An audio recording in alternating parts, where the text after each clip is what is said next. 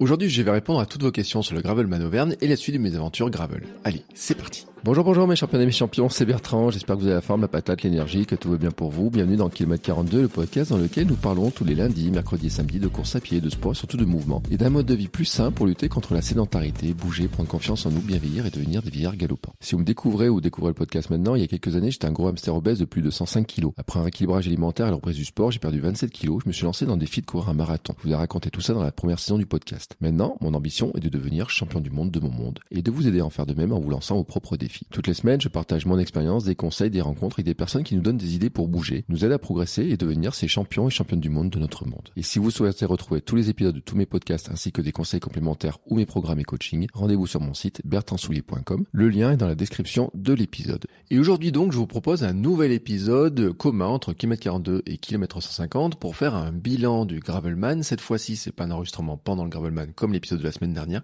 mais vraiment en fait la réponse à toutes vos questions, parce que vous m'avez posé de nombreuses questions, hein, que ce soit par Instagram, par le Hamster Club, par WhatsApp. Euh, donc j'ai vraiment vraiment beaucoup de questions. Donc pour ça je vais pas faire une intro très longue. Hein. Je vous rappelle que j'ai mis euh, plein de liens, qu'il y a tous les liens aussi vers les anciens épisodes, etc. dans les notes de l'épisode. Que si vous découvrez Kilomètre 150 hein, par le biais de Kilomètre 42, bah, vous pouvez retrouver toute l'aventure Gravelman euh, depuis le début avec les premiers épisodes, avec tout ce que j'ai construit au fur et à mesure pour me préparer sur ce Gravelman Auvergne. Et puis bien sûr vous rappelez aussi que la suite, hein, si vous ne le savez pas, pour moi c'est de me diriger vers le Gravelman Paris-Deauville les 1, 2 et 3 septembre et là sur la trace 350 km en gravel. Voilà.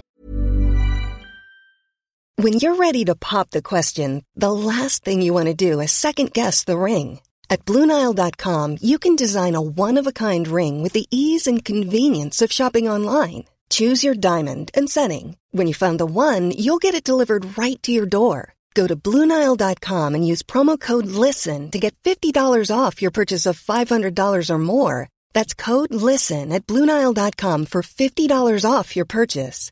Bluenile.com code LISTEN. Et à partir de maintenant, je vais répondre à toutes les questions que j'essayais de trier au maximum hein, dans euh, des petites rubriques. Euh, parce qu'il y en avait beaucoup, beaucoup, beaucoup. Et c'est vrai qu'il y a la première question, alors celle qui est revenue plus souvent, je la mets en premier, Bien entendu, parce que euh, vous doutez que c'est une question. Alors je l'ai abordé en plus pendant l'enregistrement, mais c'est euh, le mal de fesses. Alors Fabien me demande si j'ai eu mal au cul. Euh, Mathieu m'a demandé comment est-ce que j'ai fait pour ne pas avoir mal aux fesses, et puis comment j'ai géré le mal de fesses. ça c'est Lulu Biboun. Alors cette question-là, je l'ai un petit peu abordée, je crois, qui mettre 80 dans l'épisode de la semaine dernière sur justement mes douleurs, qu'au bout d'un moment j'ai mal aux fesses, euh, que bah, déjà parce que je suis rentré dans un dans des distances que je ne connaissais pas à partir de j'avais fait jusqu'à 77 km hein, je crois en entraînement, donc à partir de 80 km je connaissais pas trop, euh, j'étais euh, j'avais euh, comment dire euh, des, des petites douleurs qui étaient apparues sur des positions que j'avais plus à trouver vraiment et savoir comment m'asseoir, ma ma selle avait bougé aussi. Alors il faut savoir que la veille du gravelman j'avais fait une photo sur Instagram et on m'a dit oui mais la selle elle est mal positionnée, elle remonte, elle est trop, euh, elle remontait trop vers le haut, etc. Faudrait la remettre à droite, etc. Donc j'avais remise droite, euh, mais en la remettant droite en fait j'avais peut-être pas assez serré, donc euh, elle s'est desserrée, donc je l'ai resserrée pendant la course et en fait bah, le résultat c'est que elle s'est retrouvée dans la position pendant laquelle j'ai fait toute la préparation. Donc c'était pas si mal que ça en tant que tel, mais quand même au bout d'un moment je me suis rendu compte que j'avais des petites douleurs, des petits c'est pas vraiment des frottements, c'est pas vraiment des, euh, des, des, des, douleurs euh, très intenses ou quoi que ce soit. Et j'avais même pas mis de crème anti-frottement. En fait, la crème anti-frottement était dans mon sac et je me suis rendu compte après que j'avais oublié de la mettre euh, dans mon sac à dos euh, pour aller au départ et tout. Hein, pas, je l'ai pas mis sur le sac vélo. Je l'ai pas prévu comme ça. Je me suis dit ouais sur 120 si j'en mets au départ, etc. Mais en fait, j'en ai pas mis du tout, pas mis du tout. Donc j'avais le cuissard, hein, pas de slip, etc. Ça fait partie des choses que j'ai apprises euh, avec le gravelman. Et puis euh, le de l'idée comme ça, c'était de, de dire bon bah euh, entre faire bon il y avait 137 km entre les 77, 80 km que j'avais fait en entraînement où j'avais pas eu trop de douleur, je m'étais entraîné en fait à faire régulièrement ces distances-là et puis monter au-dessus, bah je savais pas trop comment ça allait se passer. Et effectivement, au bout du kilomètre 80 à peu près, j'ai eu euh, voir commencer quelques douleurs où je savais pas trop comment me positionner. J'étais toujours en train d'avancer, un petit peu reculer sur ma chaise, sur ma chaise, sur ma selle, euh, essayer de changer un peu de position, me mettre un petit peu euh, plus vers l'avant par moment et puis un petit peu me reculer. Enfin voilà, un petit peu ce, ces, ces changements comme ça. Alors, Comment je fais euh, pour éviter d'avoir mal aux fesses Ben, je pense que déjà c'est beaucoup d'entraînement hein, qui euh, ça passe par là. C'est-à-dire que j'ai même fait au départ, je roulais euh, sans cuissard. je roulais avec mon short de course et un slip hein, classique, un caleçon. Et je roulais sans cuissard. donc j'avais roulé comme ça. J'ai un cuissard d'hiver. J'ai roulé aussi pas mal avec mon cuissard de, enfin mon cuissard, ma, ma trifonction en fait. J'ai une trifonction que j'avais acheté 10 euros je crois ou 15 euros chez Decathlon pour préparer le swimrun. Et en fait j'ai beaucoup roulé avec que je trouvais qu'en fait euh, ça allait pas si mal que ça au niveau de l'absorption. Et puis j'avais prévu quand même normalement un short euh, un cuissard court euh, pour l'été. Et je me suis dit bah pour le gravelman le cuissard court serait pratique s'il fait beau. Sauf que vu le temps j'ai mis le cuissard long. J'ai eu une remarque, on m'a dit oui, mais il est peut-être un, petit peu grand. Effectivement, j'ai perdu un peu de poids pendant la préparation Gravelman, donc j'en ai perdu je peux pas dire exactement, euh, peut-être 2 kilos, quelque chose comme ça. Donc il, a une tendance un petit peu à glisser. C'était un cuissard qui n'avait pas de bretelles. Euh, en fait, je, je, ne, je ne suis pas très fan des cuissards à bretelles. Euh, je le vois avec le, avec le, la trifonction qui a des bretelles, etc. J'en suis pas super fan, mais c'est vrai que c'est quand même pratique. Ça évite que ça glisse. Je me rends compte aussi avec mon cuissard d'été là, qui est aussi un cuissard sans bretelles c'est pas euh, c'est vrai que ça glisse un petit peu surtout quand on perd un petit peu de poids. Donc ça c'est une question que je vais devoir régler aussi de, de, de voir ce réglage de sel. Là je renvoie sur un épisode qu'on avait fait avec Thomas sur la, la posture. Euh, il parle de son triptyque du PSG euh, qui c'est pied sel guidon en fait. Euh, pour s'en rappeler c'est facile. Euh, donc il faut régler ces trois points hein, trois points d'appui euh, les pédales hein, le pied pédale la selle et le guidon. Bon moi je constate fait que je l'avais dit hein, dans l'épisode, euh, un petit souci de posture hein, qui peut un petit peu un petit peu être présent. Euh, les bras, j'avais un petit peu mal, et puis j'ai un petit peu mal aux fesses. Euh, les pieds, ça allait bien, ça allait bien. Franchement, ça allait bien. J'ai eu des questions après qui sont venues. Je vous en reparlerai là-dessus. Ensuite, j'ai eu des questions d'organisation. comment est l'accueil par l'organisation sur le Gravelman? Alors ça, c'est Seb qui m'a posé cette question-là. alors je dois dire que si vous êtes habitué aux courses type trail, etc., ou même aux courses sur route, etc., où il y a une grosse organisation, l'organisation Gravelman est beaucoup plus, beaucoup plus, beaucoup plus légère, vraiment beaucoup plus légère. Euh, elle est euh, très sympathique, etc. Ils avaient euh, l'accueil était dans une salle polyvalente d'un camping où est installé Steven Le Yarrick pendant, je crois, je, sais pas, il a dû passer trois semaines ou un mois pour préparer ses courses, les gravel, man, etc. Et donc en arrivant en fait Bon, mais il suffit de se présenter. Moi, j'avais déjà envoyé mon certificat médical. J'étais euh, un peu reconnu, en fait, je me suis rendu compte. Bah, d'une part, parce que dans l'équipe de Steven Yarrick, il y a différentes personnes qui écoutent le podcast, qui suivent aussi les réseaux, qui partagent un petit peu ce que je fais, etc. Donc, euh, qui euh, qui euh, qui ont vu, qui ont reconnu qui j'étais. Il y a des personnes aussi d'ailleurs qui euh, qui couraient le gravelman, qui qui écoutent le podcast. Donc, je vous fais un petit coucou si vous vous reconnaissez. et donc, bah, à l'accueil, finalement, le seul truc qui s'est passé, c'est de me dire, bah, quel est ton nom? On m'a remis la comment s'appelle?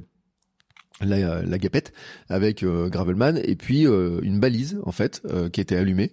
il fallait remettre un chèque de 200 euros, un chèque de caution de 200 euros qui ont restitué à la fin hein, une fois qu'on rend la balise et c'est la balise qui permettait le suivi live. Donc la balise on les mettait dans le sac.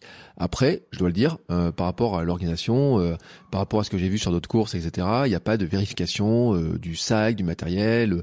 il y a du matériel obligatoire qui était précisé, mais il y a eu pas de vérification, en tout cas sur le sur le 120, je sais pas sur le 350 comment c'est passé. Je sais pas si ça a changé ou quoi que ce soit, mais en tout cas là-dessus il n'y en avait pas. Euh, donc euh, on est aussi à l'aventure, je veux dire. Hein, il y a une, je pense qu'il y a une responsabilisation de chaque participant de dire bah voilà euh, là, c'était de la montagne, il pouvait faire froid, fallait prendre des gants, euh, fallait prendre des trucs épais, etc. Enfin, s'habiller avec des, des, bonnes conditions. Steven avait prévenu. Euh, il demande chambre à air, il demande kit de réparation et tout, ce que tout cycliste a en faisant, euh, surtout quand on se lance là-dedans, quoi. Je veux dire. C'est sûr que sur des sorties, quand on part 5 ou 10 km ou 15 km, quand on n'est pas loin de la maison, on peut partir. Et moi, je l'ai fait sur les premières séances, de partir sans réparation, sans chambre ou quoi que ce soit, en disant bon, au pire, si je crève, je suis à 5 minutes enfin 5 km euh, peut-être une heure, mais bon, à la limite c'est un bon entraînement pour porter le vélo, et j'en reparlerai plus tard. Mais euh, quand on part sur une aventure comme ça, où on part sur 120, 130, 140 km et qu'on se retrouve donc loin de toute réparation possible, loin de la voiture et tout, c'est logique de partir avec de l'équipement. Bon, c'est logique aussi de bien s'habiller. Bon, il y a eu des débats hein, sur un groupe WhatsApp euh, sur la veste qu'il fallait mettre. J'en avais parlé sur l'épisode sur le, check-in, sur le matériel. Voilà. Mais on va dire que tout le matériel dont j'ai parlé dans l'épisode sur le check-in, c'est-à-dire il y a deux épisodes en fait de, de Kilomètre 350, et euh, je euh, n'a pas été vérifié. En fait, voilà, il n'a pas été vérifié. Moi, j'avais tout, mais en lui-même, il n'a pas été vérifié. Ma crainte était un peu de dire, mais si j'ai pas la bonne veste, euh, qu'elle n'est pas les bonnes conditions, etc. Est-ce qu'ils peuvent me refuser le départ? C'est ce qui est marqué dans le dans le guide, mais dans la réalité, ça n'a pas été le cas. C'est pas, il n'y a pas eu de vérification plus que ça. Après, euh, bonne ambiance. Franchement, au départ, bonne ambiance. Euh, Steven a fait un petit euh, un petit briefing au départ en disant, bah justement la petite phrase que j'avais dit là, en disant pour lui, c'était ça le vrai gravel, hein, que certains considèrent que c'est de l'enduro, mais que pour lui, c'était ça le vrai gravel. Il a dit, euh, je pars avec vous euh, en faire un bout. Bon, je me, j'ai l'impression qu'il a fait tout le, qu'il a fait tout le gravel, euh, tout le gravelman 120 hein, en fait, quelque chose comme ça. moi, j'ai pas roulé avec lui, mais par contre, quand je suis arrivé le soir, en fait, il était là. il y avait ce, le reste de son équipe. Alors dans son équipe, il y a donc il a son assistante, il y a il y a deux autres personnes qui étaient là aussi sur un petit ravito, qui était sympa et tout sur le bord de la route. Je sais pas à quel moment en fait, je peux pas dire euh, quel moment exactement dans le c'était en début d'après-midi, il y avait des petits euh, des petits gâteaux, un peu de chocolat, euh, du coca, des choses comme ça sur une petite table et tout pour discuter un petit peu un petit moment qui étaient présents, voilà, une sorte de il y avait, ouais, c'était un petit ravito. il y a aussi, il faut le dire, hein, il y a un groupe WhatsApp. donc une semaine avant, il avait envoyé les, les cartes, il avait envoyé aussi le guide PDF de la de de, de, de, de l'aventure les liens vers un groupe WhatsApp sur lequel il y avait des échanges. Il y a eu des échanges pendant tout le pendant toute la course. Hein. En fait, il y a eu des échanges, euh, notamment sur euh, un élément qui était intéressant.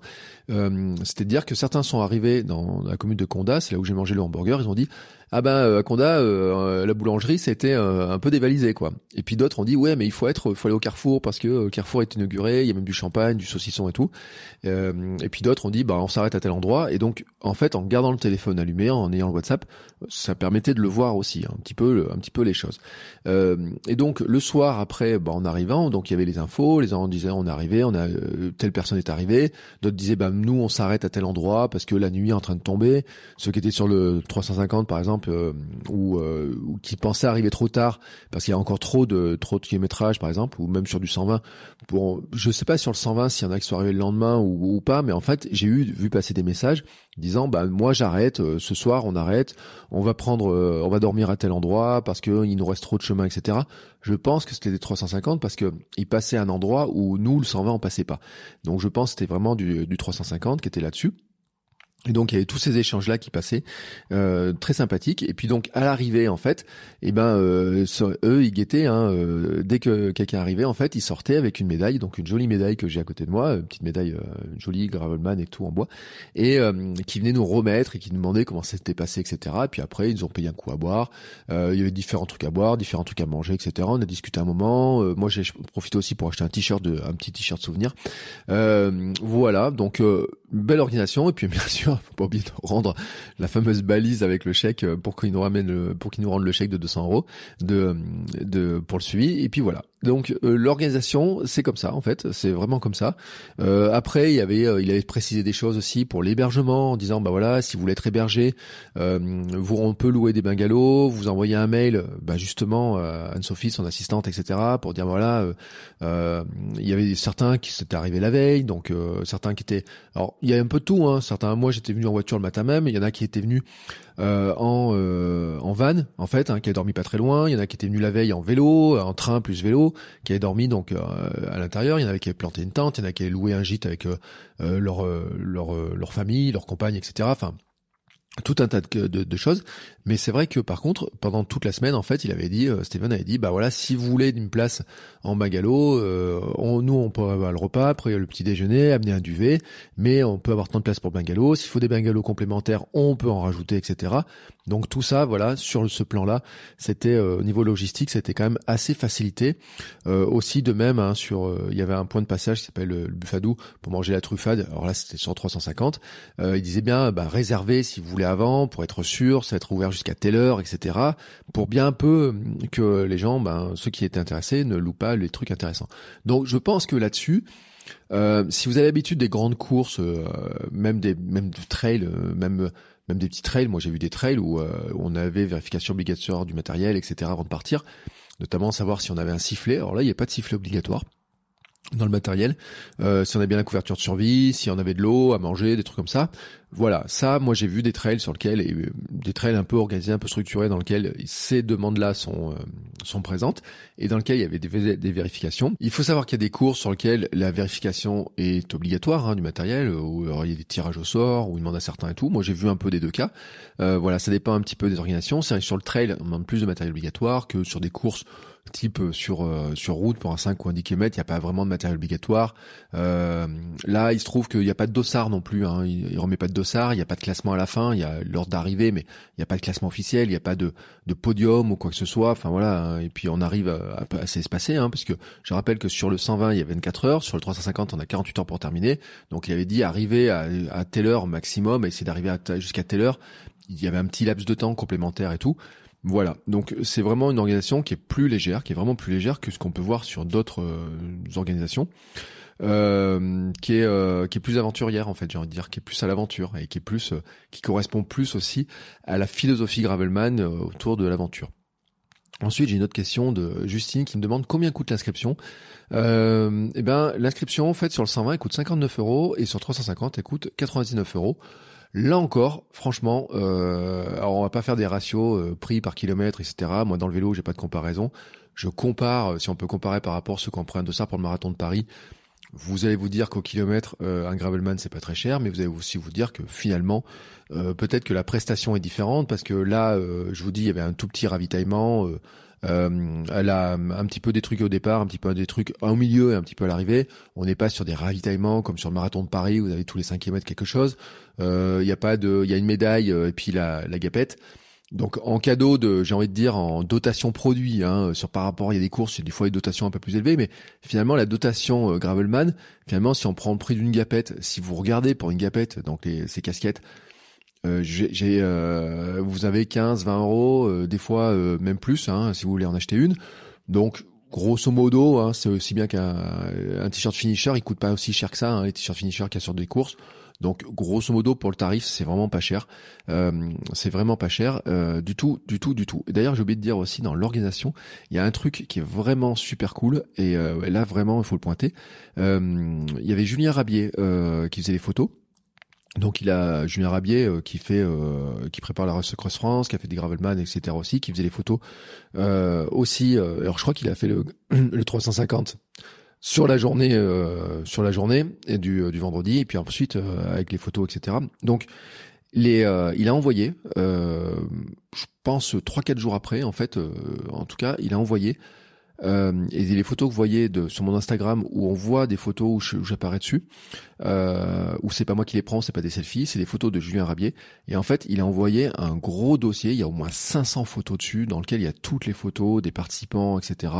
Avec du bon matos, avec des super appareils, avec son super appareil photo, donc du bon matos, un bon traitement, et en version euh, basse définition et en version haute définition.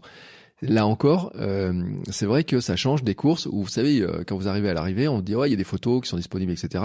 Et puis sur les photos, il y a des filigranes, il faut acheter les photos.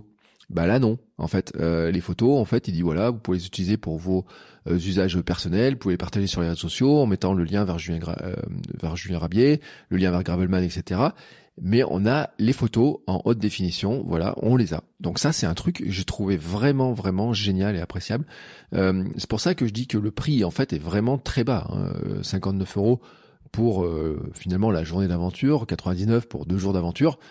C'est un prix euh, qui si vous vous êtes inscrit sur d'autres courses, va vous sembler très raisonnable. Alors après, on va pas faire les comparatifs des prestations, mais en tout cas, c'est à souligner, vraiment à souligner cette histoire des photos, parce que c'est vrai que si vous prenez un pack photo euh, sur un marathon type Paris ou je sais pas quoi, euh, vous allez rajouter 30, euh, 40 euros ou 5 euros par photo. Enfin, ça va aller vite. Moi, j'ai récupéré 5-6 photos où j'étais présent dessus. si je devais les acheter, les photos, j'en aurais facilement pour 30 ou 40 euros. Voilà, très facilement. Donc sur le sur le tarif, c'est aussi très très important de, de, le préciser. Euh, ensuite, alors maintenant venons-en à la préparation. J'ai une question de Thibaut qui me demande si je pouvais corriger une chose sur la préparation Gravelman, qu'est-ce que je changerais? Alors, il y a un truc, et j'avais dit, je l'ai dit d'ailleurs à Steven en arrivant, je lui dis, euh, ce qui est, euh, ce que un des trucs que je vais dire qui est important, c'est que si on considère que c'est que une sortie vélo, on se plante. Le gravelman, en tout cas en format gravel. Hein. Je sais pas le format route parce que forcément le format route normalement il fait passer par de la route. Mais en, si on considère que le gravelman en trace gravel n'est qu'une sortie vélo avec des jolis chemins euh, faciles à prendre, etc., on se plante. C'est-à-dire que moi, ce que j'avais pas cerné, c'était la technicité des terrains. C'était se préparer à passer à des endroits où d'habitude on ne met pas franchement les roues. Il y a des endroits en fait où je me dis ouais le chemin il est pas très bon, là je vais pas passer, là c'est pas cool, etc. Et où en fait Steven il fait passer. Alors que ça peut être des montées, ça peut être des descentes. Il y avait un petit pont de bois qui était à un moment, il fallait passer sur des trucs. Euh, enfin, des, planches qui étaient un peu. Euh, moi, j'ai cru que je m'étais planté parce qu'il y avait une barrière, il fallait pas passer. Enfin, il y avait une, une, une rebalise. Donc je me suis dit, j'ai me planter sur ma trace ou je sais pas quoi. Ben non, non, en fait, les traces arrivaient bien là, etc. Donc il y a euh, des, des, des, des, des, des, chemins avec des gros, des gros cailloux, que ça soit en montée, que ça soit en descente. Il y avait un endroit où il fallait porter le vélo et euh, la pente était, euh, alors je sais pas, on m'a annoncé un 25%, mais c'était raide, raide avec des gros rochers partout, etc. à porter. vraiment où là c'était dur de le porter le vélo, voilà. Et où peut-être que tout seul, en fait, quand on voit le truc, on dirait, ben non, si je prends la route là, je passe au virage. Et en fait, ça faisait couper entre deux grands virages, hein, euh, on va dire. Et eh ben euh, c'est euh, imaginez vous avez un virage en épingle à cheveux en fait hein, qui passe. Et ben vous prenez la route normalement. Et ben là en fait il y a un chemin entre les deux. Et ben il vous dit on passe là en plein milieu. Et, et ça en fait ben normalement quand vous voyez le chemin si on peut arriver en bas du chemin vous dites non non moi je passe pas là. Je par exemple pas ce truc là ou alors là il y a cette montée là pleine de cailloux qui est raide etc je pourrais l'éviter etc et donc c'est ça en fait. Je pense que Thibaut le truc que tu dois te dire en fait c'est que sur la préparation d'un gravelman comme ça, et puis pour tout le monde c'est valable aussi, sur la trace gravel, il faut se préparer à mettre les roues à des endroits où peut-être on ne les mettrait pas normalement, classiquement on a l'impression qu'on les mettrait pas. Et peut-être que certains vont considérer que ça fait à la limite un peu VTT sur les passages, etc. Mais vraiment c'est le truc. Et le corollaire de ça, c'est de se dire que peut-être que ça passe pas forcément toujours partout en vélo, mais que ça peut passer aussi en poussant le vélo, en marchant, en le, portant, ou en tout cas en le poussant.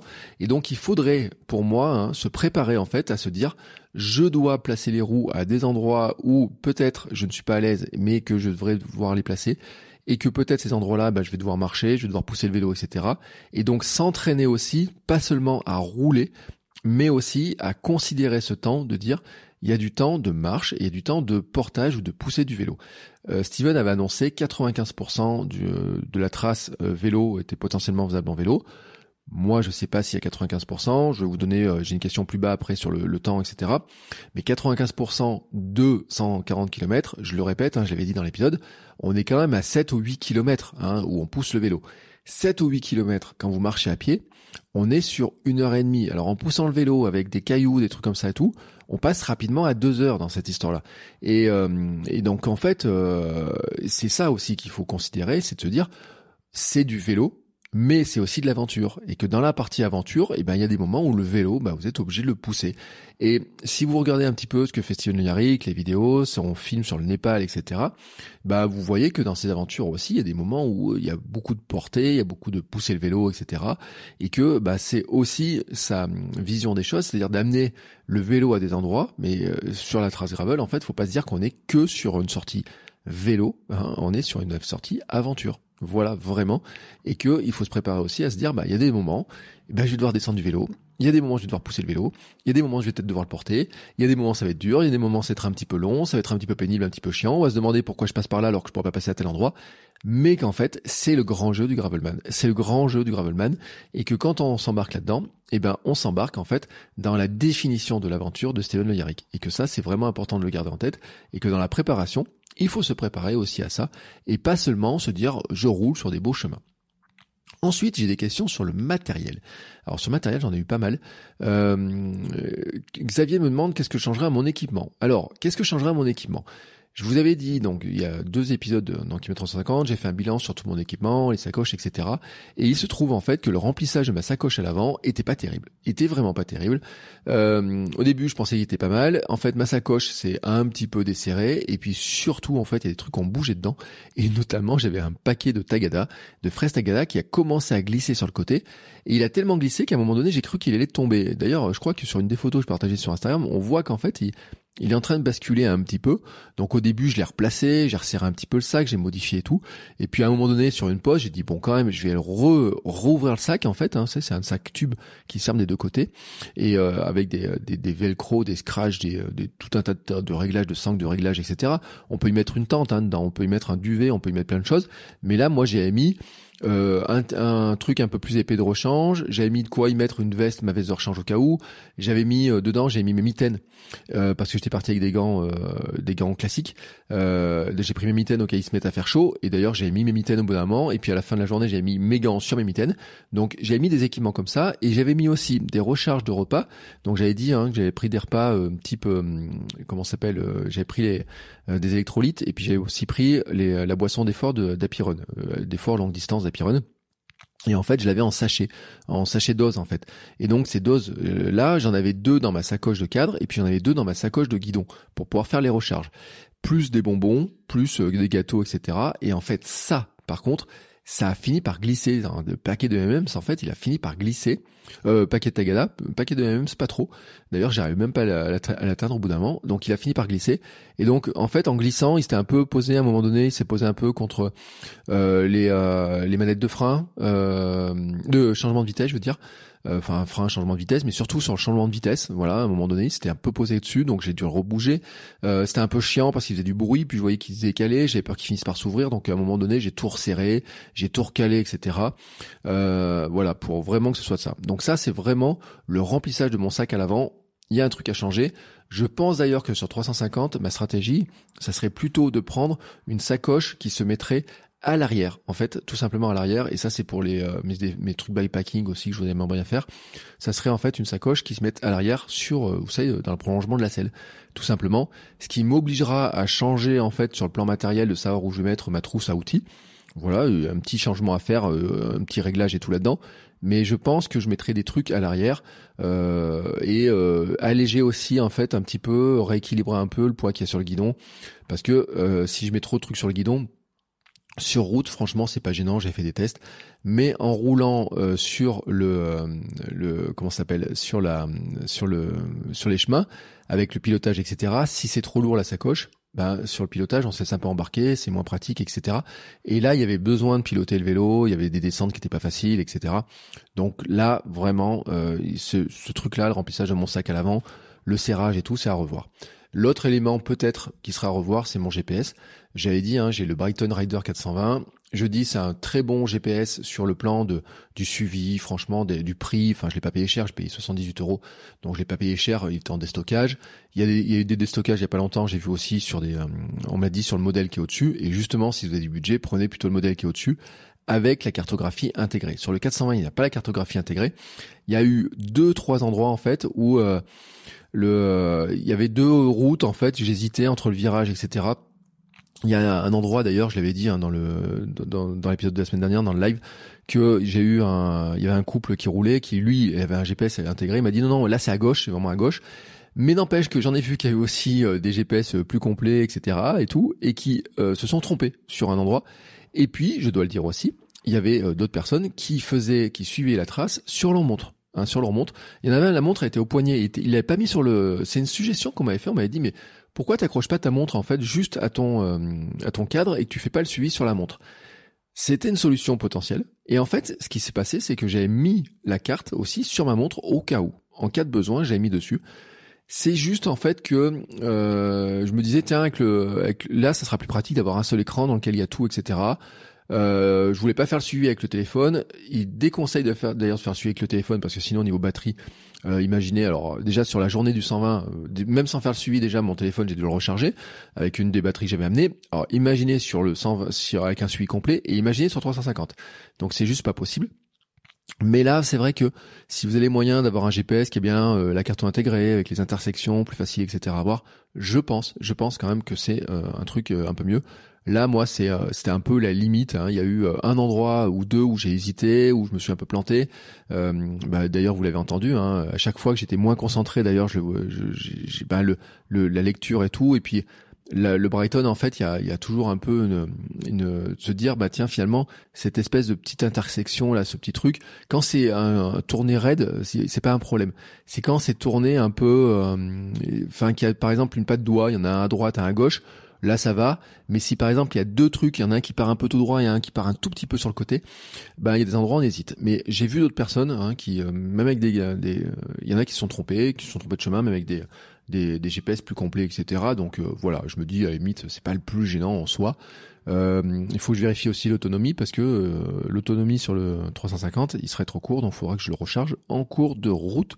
Ça aussi, ça fait partie des, des peut-être des limites. Je sais pas en fait après ceux qu'on combien de temps tient un Garmin, etc. Enfin, quel prix faudrait mettre sur un Garmin comparé à ce tarif-là. Moi, je trouve que franchement, il a bien rendu service.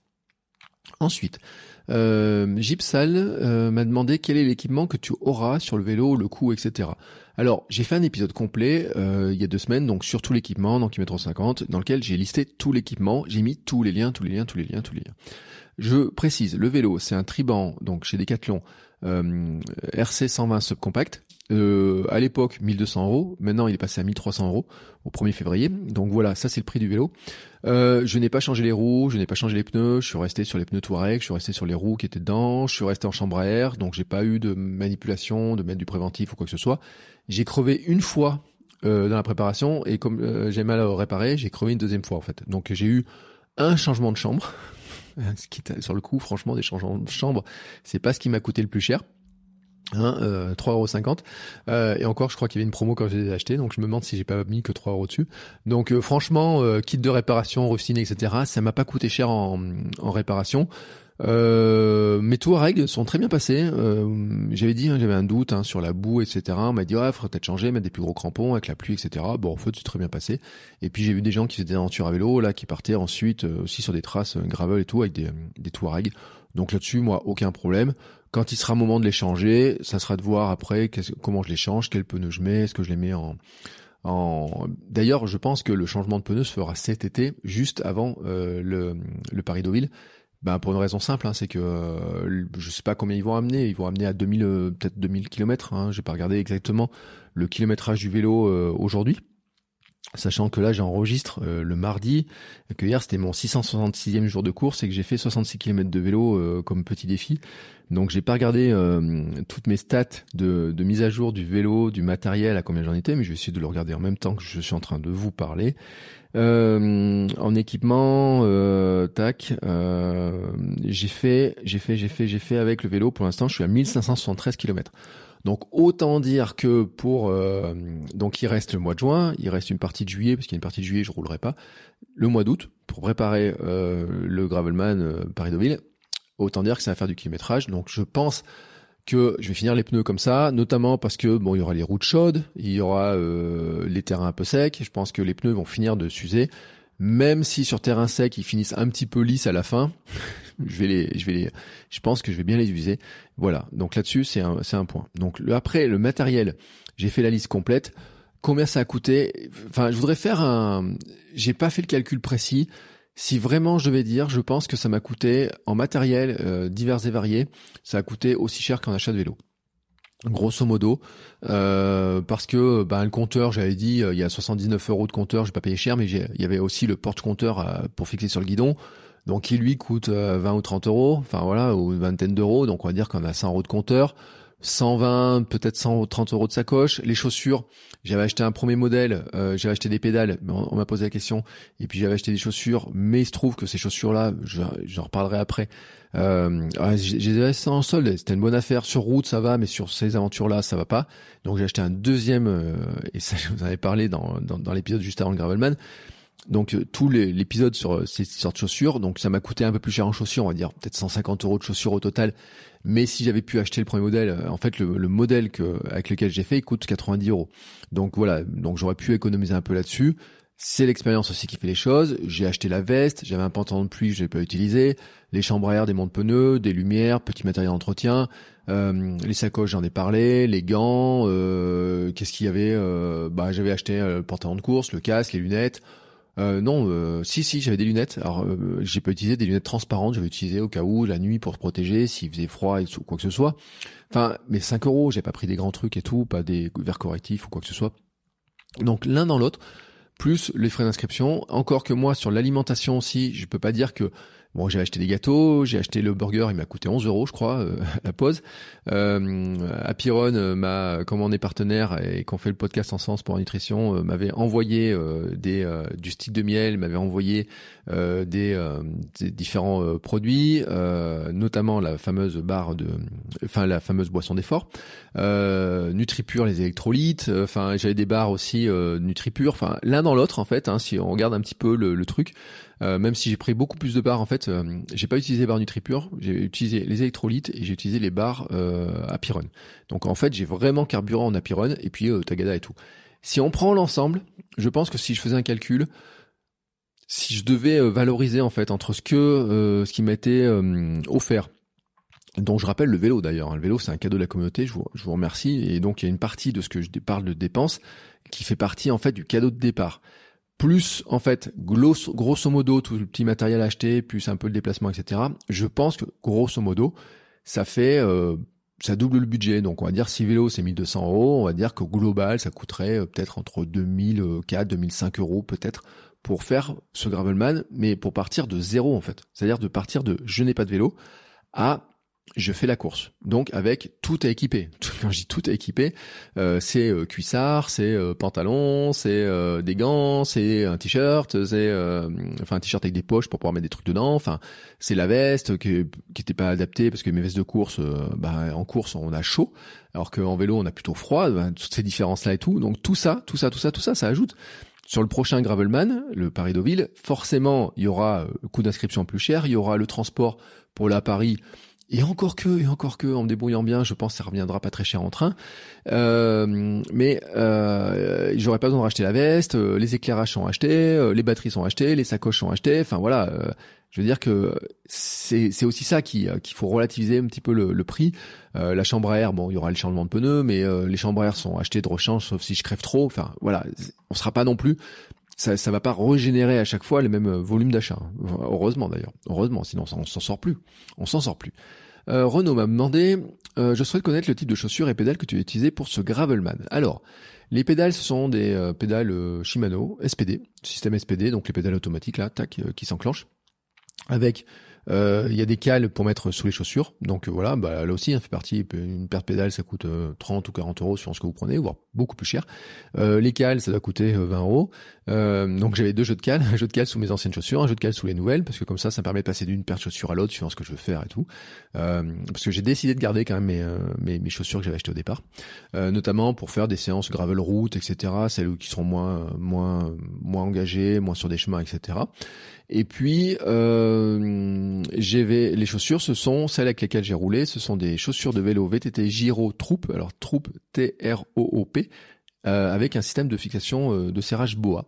Euh, voilà. Et bah, sur mon, je remettrai le lien dans les notes de l'épisode, mais il y a, j'ai mis le lien vers la page Decathlon, dans lequel en fait vous trouverez la référence exacte. elle coûte 90 euros. Franchement, elles ont un avantage. D'une part, c'est qu'elles sont très larges. Elles sont bien plus larges que celles que les autres, hein, que les, vélos. Elles sont plus souples, donc c'est plus agréable de marcher. On peut presque marcher euh, presque normalement.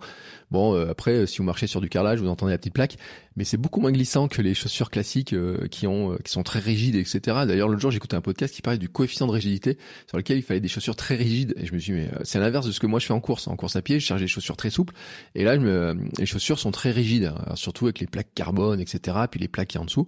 Bon, là, c'est vrai que c'est des chaussures qui sont quand même plus souples, que pour marcher, j'ai pas été franchement gêné.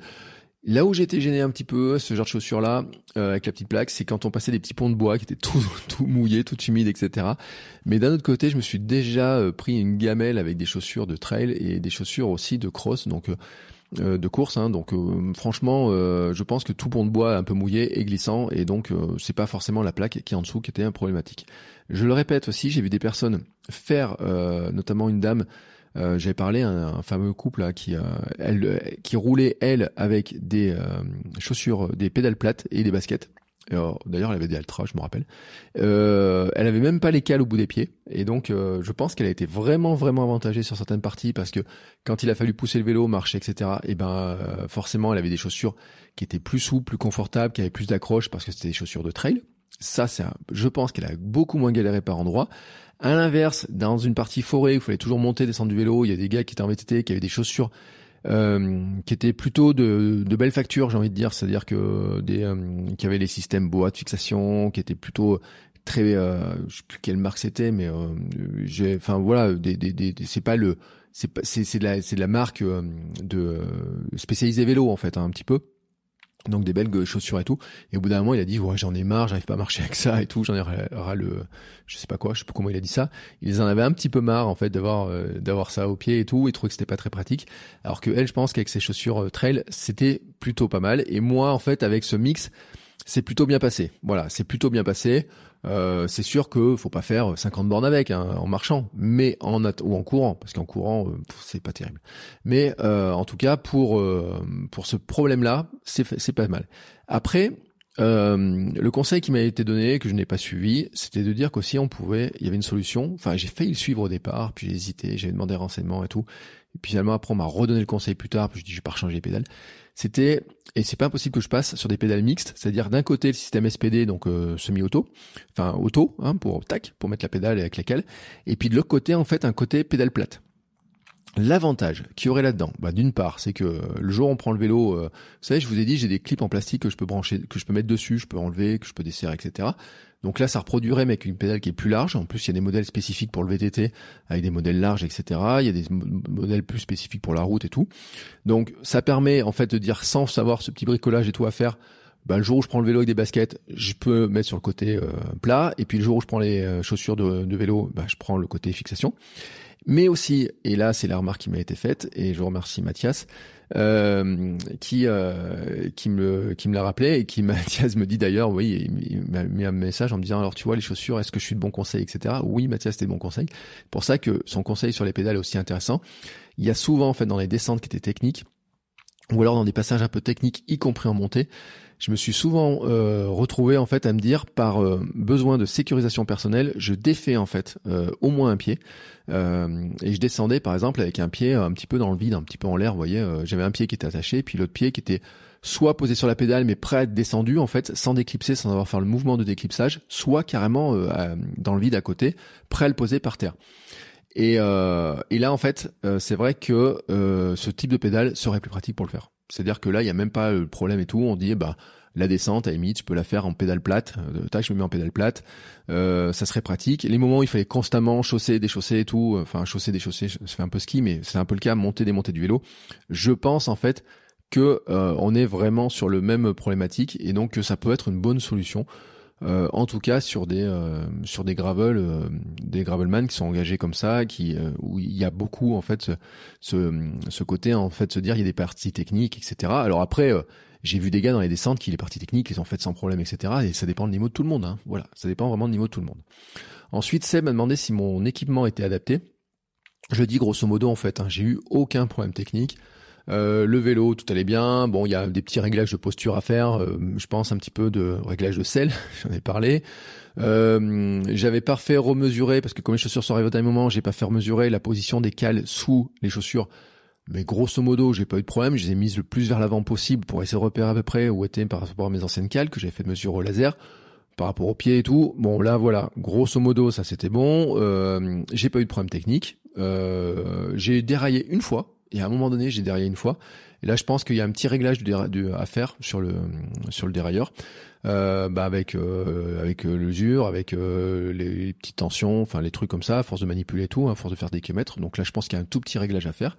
Euh, et je le remarque en fait, c'est qu'il y a un passage, et puis c'était ajouté, euh, en fait c'était amplifié par le problème de la, de la sacoche, c'est qu'il y avait un passage en fait pour passer sur le grand plateau. En fait, j'ai deux plateaux à l'avant. Hein, j'ai un euh, et pour passer sur le grand plateau, je suis souvent en fait sur le plateau, sur le petit plateau, on va dire. Et pour passer sur le grand plateau, donc faut pousser la quand on pousse la manette, elle venait cogner des fois de temps en temps dans cette fameuse sacoche. Et ça, ça faisait un passage qui était un peu intermédiaire. Et l'un dans l'autre, Quand il y a eu une secousse ou deux, ben j'ai bam, ça ça finit par par faire sauter la chaîne. Donc j'ai eu un déraillement. Voilà, j'ai déraillé une fois.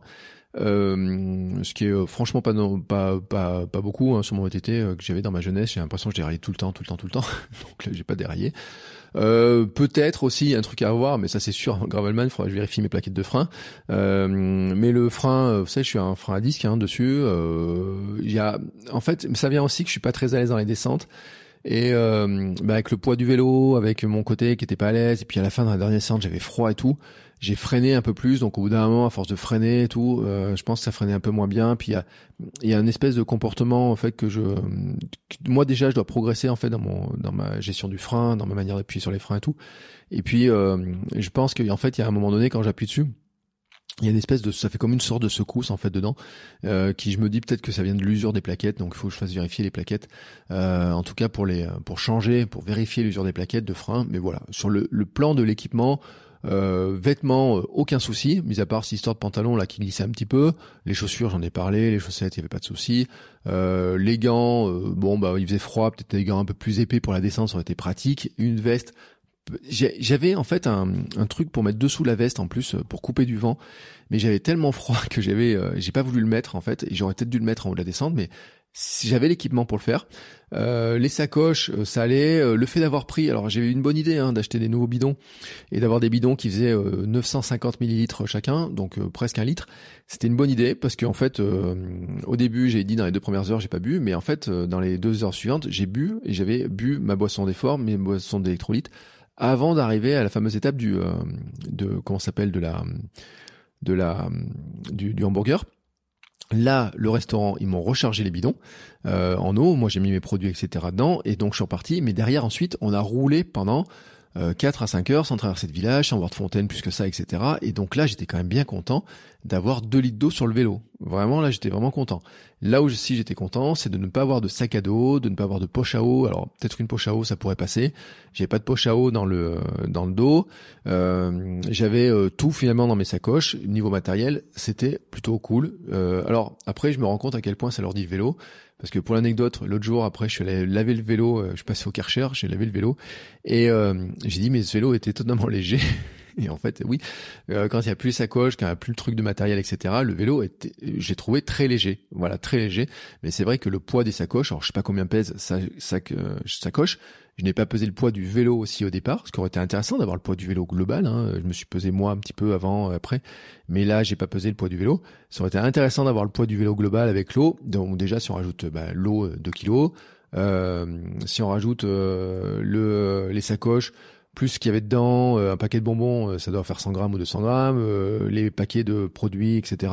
Les vêtements, enfin le bout de vêtements de rechange que j'avais, j'avais une veste de plus au cas où, enfin l'un dans l'autre peut-être que euh, ça, je sais pas, ça rajoute euh, 2-3 kilos de plus. Donc peut-être que le vélo était chargé avec 4-5 kilos de plus, hein, tout simplement. Et ça, ça change un peu, notamment sur cette histoire de guidon. Hein, je dis euh, vraiment euh, le, le, réglage sur le guidon, s'il y a beaucoup de choses, méfiance sur les descentes un peu un peu techniques, sur les pilotages, etc. Parce que ça, ça embarque un petit peu. Et mon histoire que ma sacoche était mal équilibrée, je le sentais aussi dans les virages, parce que forcément, comme ça penchait un peu d'un côté dans certains virages, bah, c'était pas super pratique. Et euh, sur le confort, c'était pas génial, génial, génial. Ensuite, je vais attaquer une série de questions sur le bilan global, on va dire le déroulé, euh, un petit peu différentes euh, questions que j'ai eues sur ce sujet-là. Euh, une question de Kevin qui m'a demandé qu'est-ce qui t'a manqué au cours de ce défi, matériel, nutrition, équipement, etc. Alors en fait, je vais te dire vraiment le truc qui m'a manqué, c'est l'expérience. C'est euh, moi je commence de zéro. J'ai commencé le vélo le 30 janvier. Donc euh, en fait, j'ai commencé le vélo, j'ai commencé le gravel. Donc je n'ai pas d'expérience vraiment. C'est pour ça aussi d'ailleurs que j'ai fait kilomètre 150, c'est pour à aller poser des questions, avoir de l'expérience, acquérir tout. C'est pour ça que j'ai roulé, j'ai roulé, j'ai roulé, j'ai roulé, que j'ai essayé d'avoir le maximum d'heures de sel, que j'ai acheté un ou deux livres, enfin même deux, trois, des livres sur l'entraînement, que je me suis renseigné, que j'ai discuté avec pas mal de monde sur Instagram, etc que j'ai pris les conseils dans le Hamster Club aussi, que vous m'avez envoyé plein de conseils, plein de messages, etc. pour me donner des astuces, des conseils, etc. Donc, ça m'a permis en fait d'avoir des informations, mais ça ne remplace pas l'expérience. C'est-à-dire que j'avais l'information théorique de euh, qu'est-ce qu'il fallait, comment ça allait se passer, comment je pouvais m'entraîner, etc. Mais moi, il fallait que je me confronte à la réalité. Et l'entraînement, bon, on s'y confronte tous les jours, hein, rouler de telle ou telle manière, mais par contre, bah, il y avait cette histoire de technique, là, je disais les chemins, je m'attendais pas à avoir des chemins si techniques par endroit et tout, et à un moment, je me suis dit, ouais, mais il y a ces caillasses par où il nous fait passer et tout, et à un moment donné, je me suis dit, mais avec toutes ces caillasses, je vais finir par crever, puis je me suis dit, alors toute la journée, je me suis dit, non, tu crèves pas, tu crèves pas et tout, alors je sais pas si on peut appeler ça une, une euh, prophétie autoralisatrice, mais en tout cas, euh, je disais plutôt que de penser au fait que je vais crever, je pensais plutôt au fait que non, je ne crèverai pas jusqu'à l'arrivée. Donc voilà, euh, si on peut croire aux prophéties autoralisatrices, en tout cas, je n'ai pas crevé, mais par contre, je n'avais pas l'expérience de rouler, de rouler donc sur ce type de terrain tout le temps, parce que c'est vrai que moi j'avais des terrains d'entraînement qui sont plus faciles. Euh, surtout à Vichy où on a des belles pistes cyclables, on a des beaux terrains. Alors même si euh, il y a des endroits où on peut sortir, où j'étais sorti sur d'autres terrains qui étaient plus compliqués, finalement je me rends compte que je n'avais pas tant de ça que ces terrains-là. Euh, j'ai plus de chemins, plus de chemins avec des. Alors il y a des chemins à par endroit, même s'ils sont un peu rebondissants et tout. Par rapport à, au chemin avec de la pierre volcanique, etc. Par rapport au chemin avec des ornières, par rapport au passage où il y a même des rivières et tout. Là, je n'avais pas en fait cette expérience de terrain très technique. L'autre truc que je n'avais pas, c'est la technique en descente. Donc là, on n'est pas du tout sur euh, matériel et nutrition, équipement, etc. C'est vraiment de la technique en descente qui m'a manqué. Et là, je, dis vraiment hein, sur le truc. Euh, ça, c'est un truc que je dois corriger. C'est-à-dire que moi, je dois me sécuriser sur la descente, mais je dois me sécuriser sur le pilotage, etc. Être plus à l'aise dessus, que ce soit même sur des parties routes. Hein. Alors, quand ça descend doucement, ça va, mais quand c'est des descentes qui sont euh, bien plus engagées, ça me pose problème. Donc ça, c'est un truc que je dois travailler. Et puis, il y a un truc imaginé au début, c'est rouler en peloton. Et oui, rouler en peloton. Euh, bah, au départ, on part à, je sais pas, 60, euh, 70 euh, sur la trace gravel, peut-être autant sur la trace 120, je sais pas combien on était au total. Bon, imaginez, vous avez 100 cyclistes qui s'en vont comme ça là, et ça fait un espèce de petit peloton. Et puis au départ, on part sur la route. Alors il y en a qui sont partis toute vitesse, il y en a qui sont partis moins vite. Euh, y a un moment donné, il y avait le gars qui était devant moi, qui s'est mis à régler son GPS, euh, il s'est mis à ralentir en plein milieu de la route. J'ai fait lui rentrer dedans. Et puis après, sur la première accélération, ça allait un truc. Sur la première descente, il y en a qui ont lâché les chevaux. Et moi, en fait, je sais pas trop comment me placer. J'ai trouvé que la descente, j'ai dit, oh punaise, pour lâcher les chevaux endroit-là, je me sentais pas super à l'aise. Euh, en plus, j'avais ma fameuse sacoche qui me gênait. Donc, ce, ce début-là où on était plein, plein de monde à rouler ensemble et tout, j'ai pas trouvé ça. Euh, j'étais pas très à l'aise, j'ai pas l'habitude, etc. Autant euh, déjà, même en course à pied, j'aime pas ça. Déjà en course à pied, quand on a des départs de course, par exemple sur le semi-marathon de Vichy, je me rappelle, quand il y a des gens devant qui tassent un peu, que euh, il y avait un petit passage de pont et tout à faire, déjà moi ça me ça me gêne un peu. J'aime bien contourner, passer par l'extérieur, accélérer, avoir un peu à être un peu à l'aise, avoir personne juste devant moi, quoi. Avoir euh, un ou deux mètres devant moi pour pas avoir les pieds, pour pas avoir quelqu'un qui peut prendre les pieds derrière ou, pas se prendre les pieds devant, pas avoir quelqu'un juste à côté.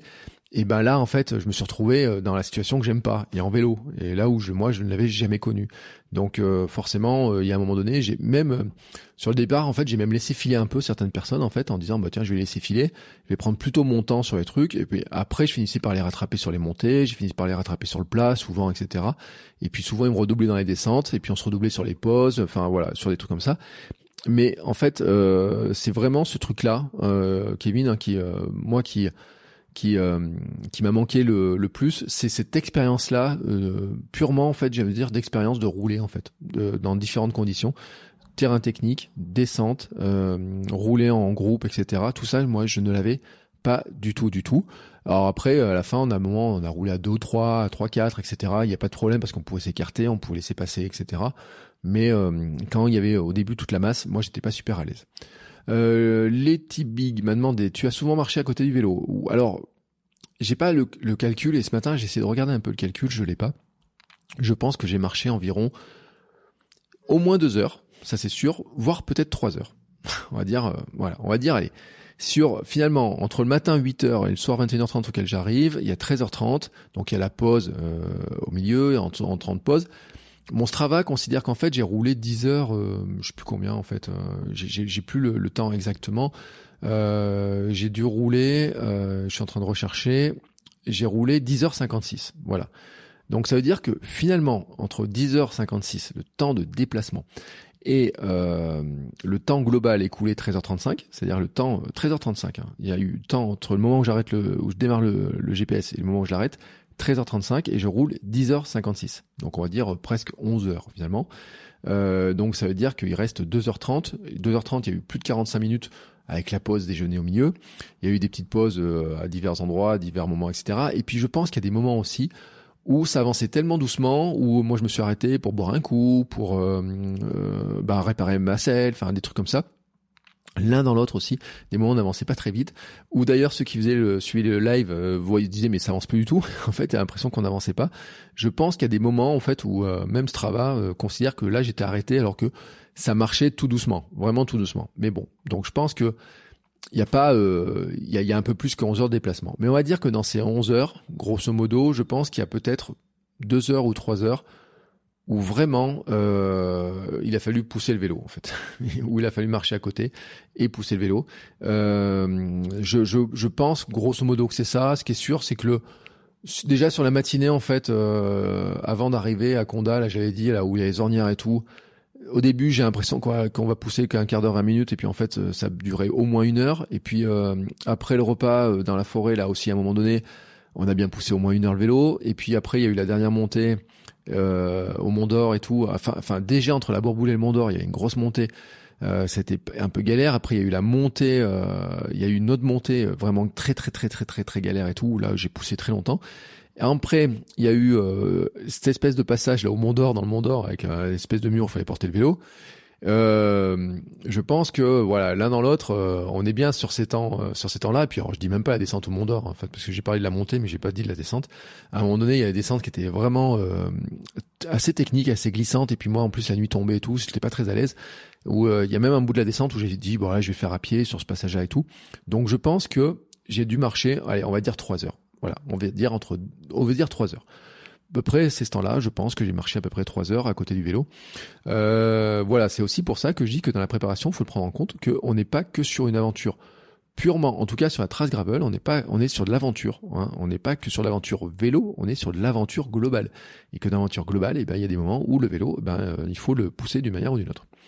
Euh, Aline qui me demande, qu'est-ce que tu as trouvé le plus difficile pendant la course? Je crois que c'est justement c'est ce côté de monter descendre du vélo, euh, notamment à la fin où je dis voilà oh euh, par où il nous fait passer, il aurait pu éviter ce truc-là tout. bon. Euh, et euh, ces, ces moments en fait sur certains passages où il fallait monter, descendre du vélo, monter, descendre du vélo, monter, descendre du vélo, etc. Où c'était glissant et tout, on se disait mais et en fait il y avait un petit groupe qui était devant moi à un moment donné aussi dans la forêt là, on en a marre de monter descendre. Il y en a un il dit ouais moi j'arrête de, je pousse le vélo tout le long, je vais même plus remonter dessus, je vais attendre un peu que ça soit que ça puisse se remettre à rouler. Et c'est en fait ça paraît pas, mais c'est de monter, descendre, monter, descendre, monter, descendre, constamment ce geste et tout, euh, au bout d'un moment, j'ai trouvé ça que c'était un peu lassant, en fait, tout simplement. Et puis, il y avait des montées qui étaient un peu raides aussi, où euh, je dis, ah, je vais m'arriver à les passer et tout, donc descendre du vélo pour parce que j'arrivais plus à monter, parce que c'était trop raide et tout. Et donc, c'est monter, descendre, monter, descendre, monter, descendre du vélo, euh, remettre les cales à chaque fois, enfin, remettre les cales, reclipser, et puis se dire ouais mais en fait j'avance que de 10 mètres.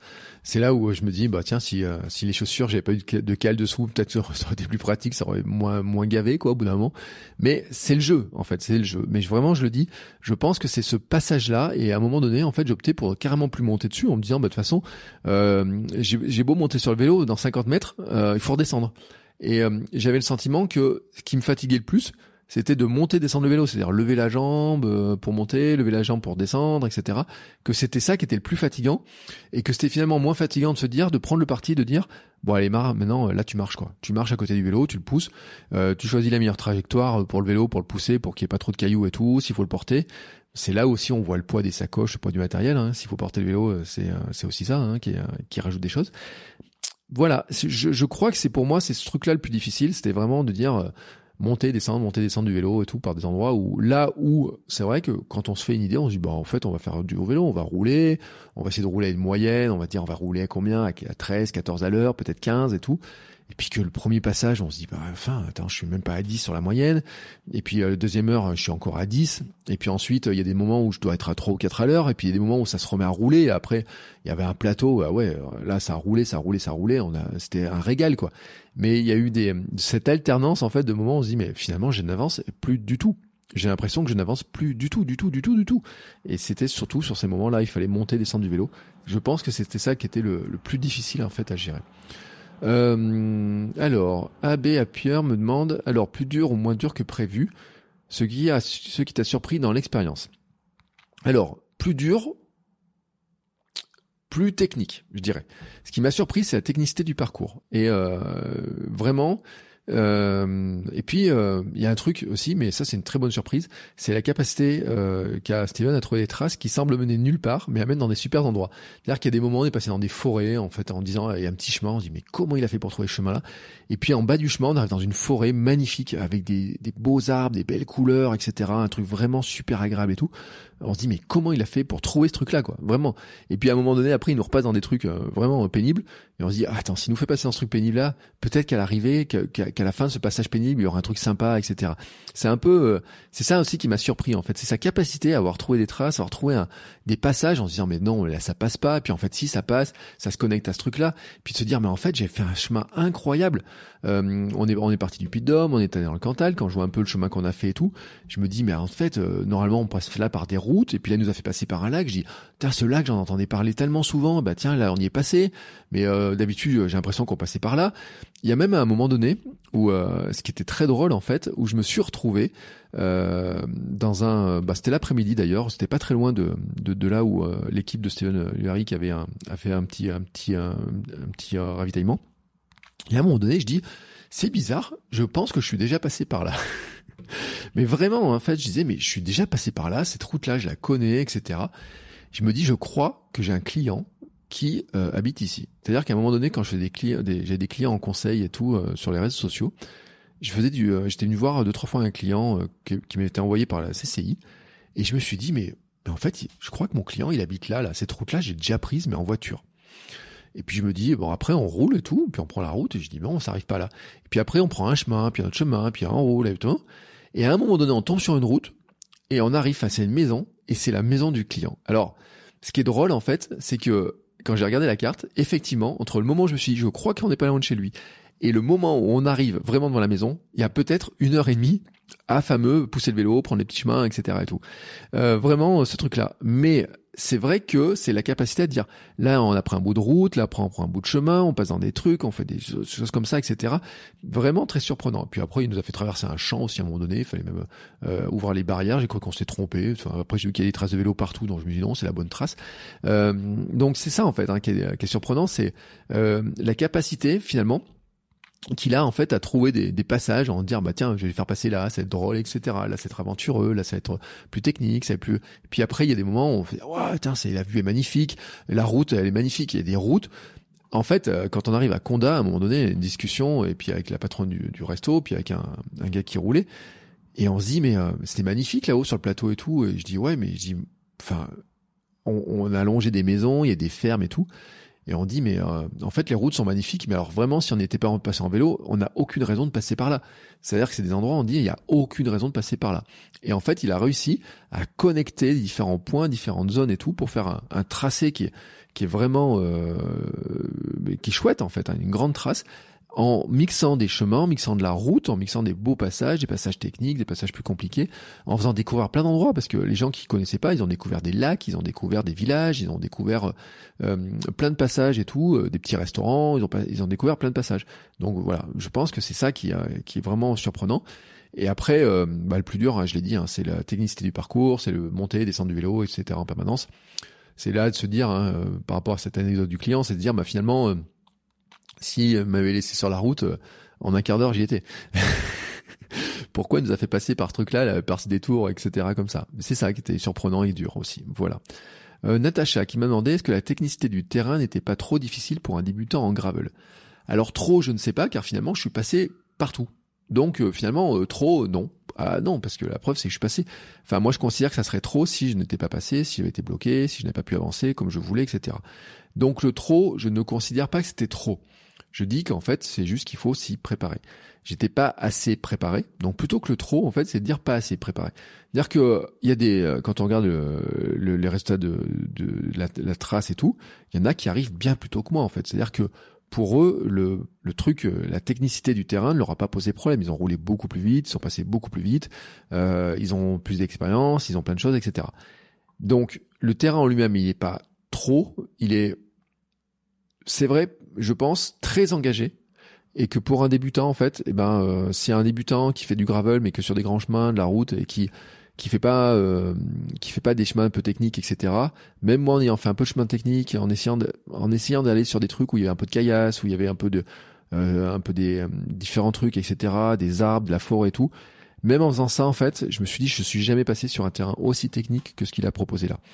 Donc, je pense que c'est pas trop par rapport aux débutants, c'est trop par rapport au niveau d'entraînement qu'on peut avoir, et que bah, si on s'entraîne que sur des terrains qui sont faciles, et ben là on va être on va être embêté quoi. On va vraiment être embêté.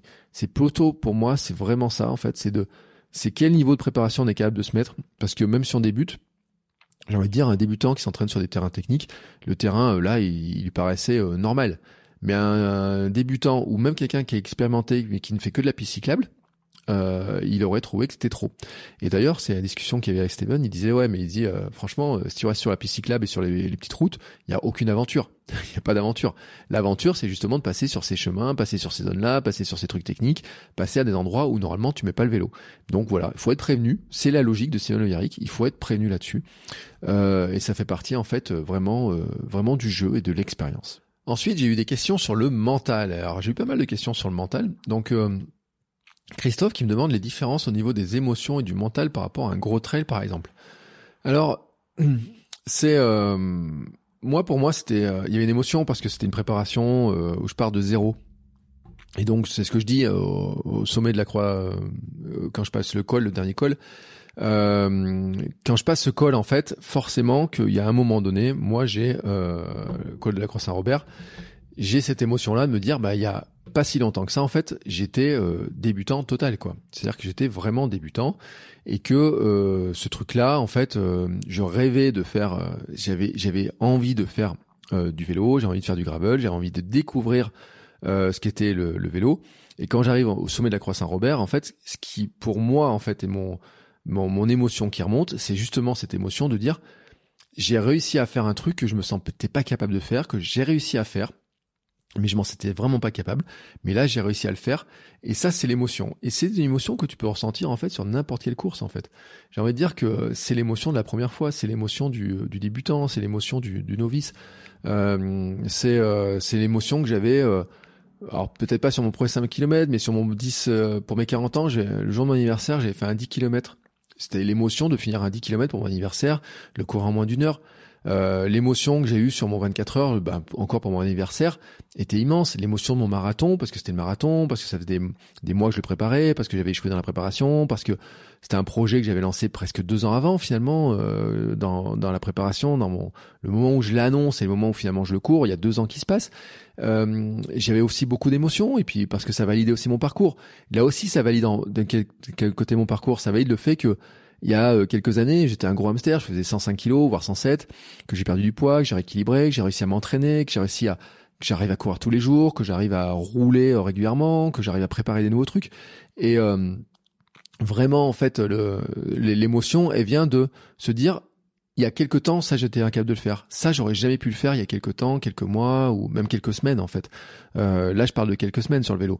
C'est-à-dire que si on reprend en fait, si on calcule février, mars, avril, mai, donc trois mois et demi, ben quatre mois avant, enfin on va dire quatre à cinq mois avant, je suis même dans l'incapacité de me dire je vais faire un gravelman parce que je n'ai pas le vélo, je n'ai pas le matériel. Et en fait, c'est tout ça qui remonte.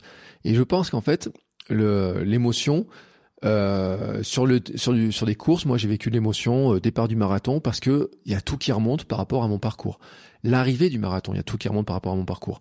Sur euh, des trails, c'est j'ai eu des trails, euh, mon premier, tout, tout premier trail, j'avais la peur au départ, j'avais l'émotion de l'arrivée parce que c'était mon tout premier trail, mon premier dossard. Je l'avais sur mes courses anniversaires, le 10 km et sur euh, le 24 heures, j'avais cette émotion de me dire je suis capable de faire un truc que je me sentais pas capable de faire.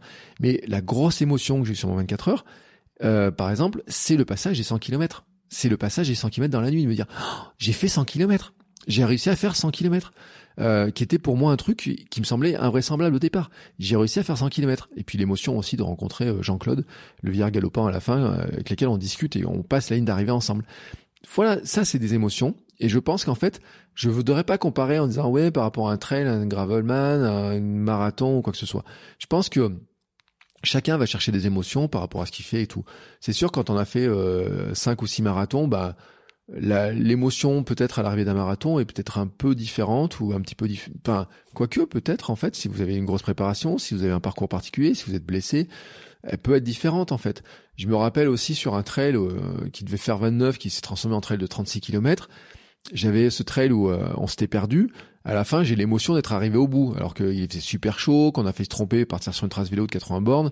Euh, on au lieu de faire 29, on, serait, on aurait fait 90 euh, km, je crois, un truc comme ça. Donc finalement, on arrive à récupérer. On, on, en on en avait vraiment, vraiment galéré dans la chaleur et tout. On était un petit groupe de trois.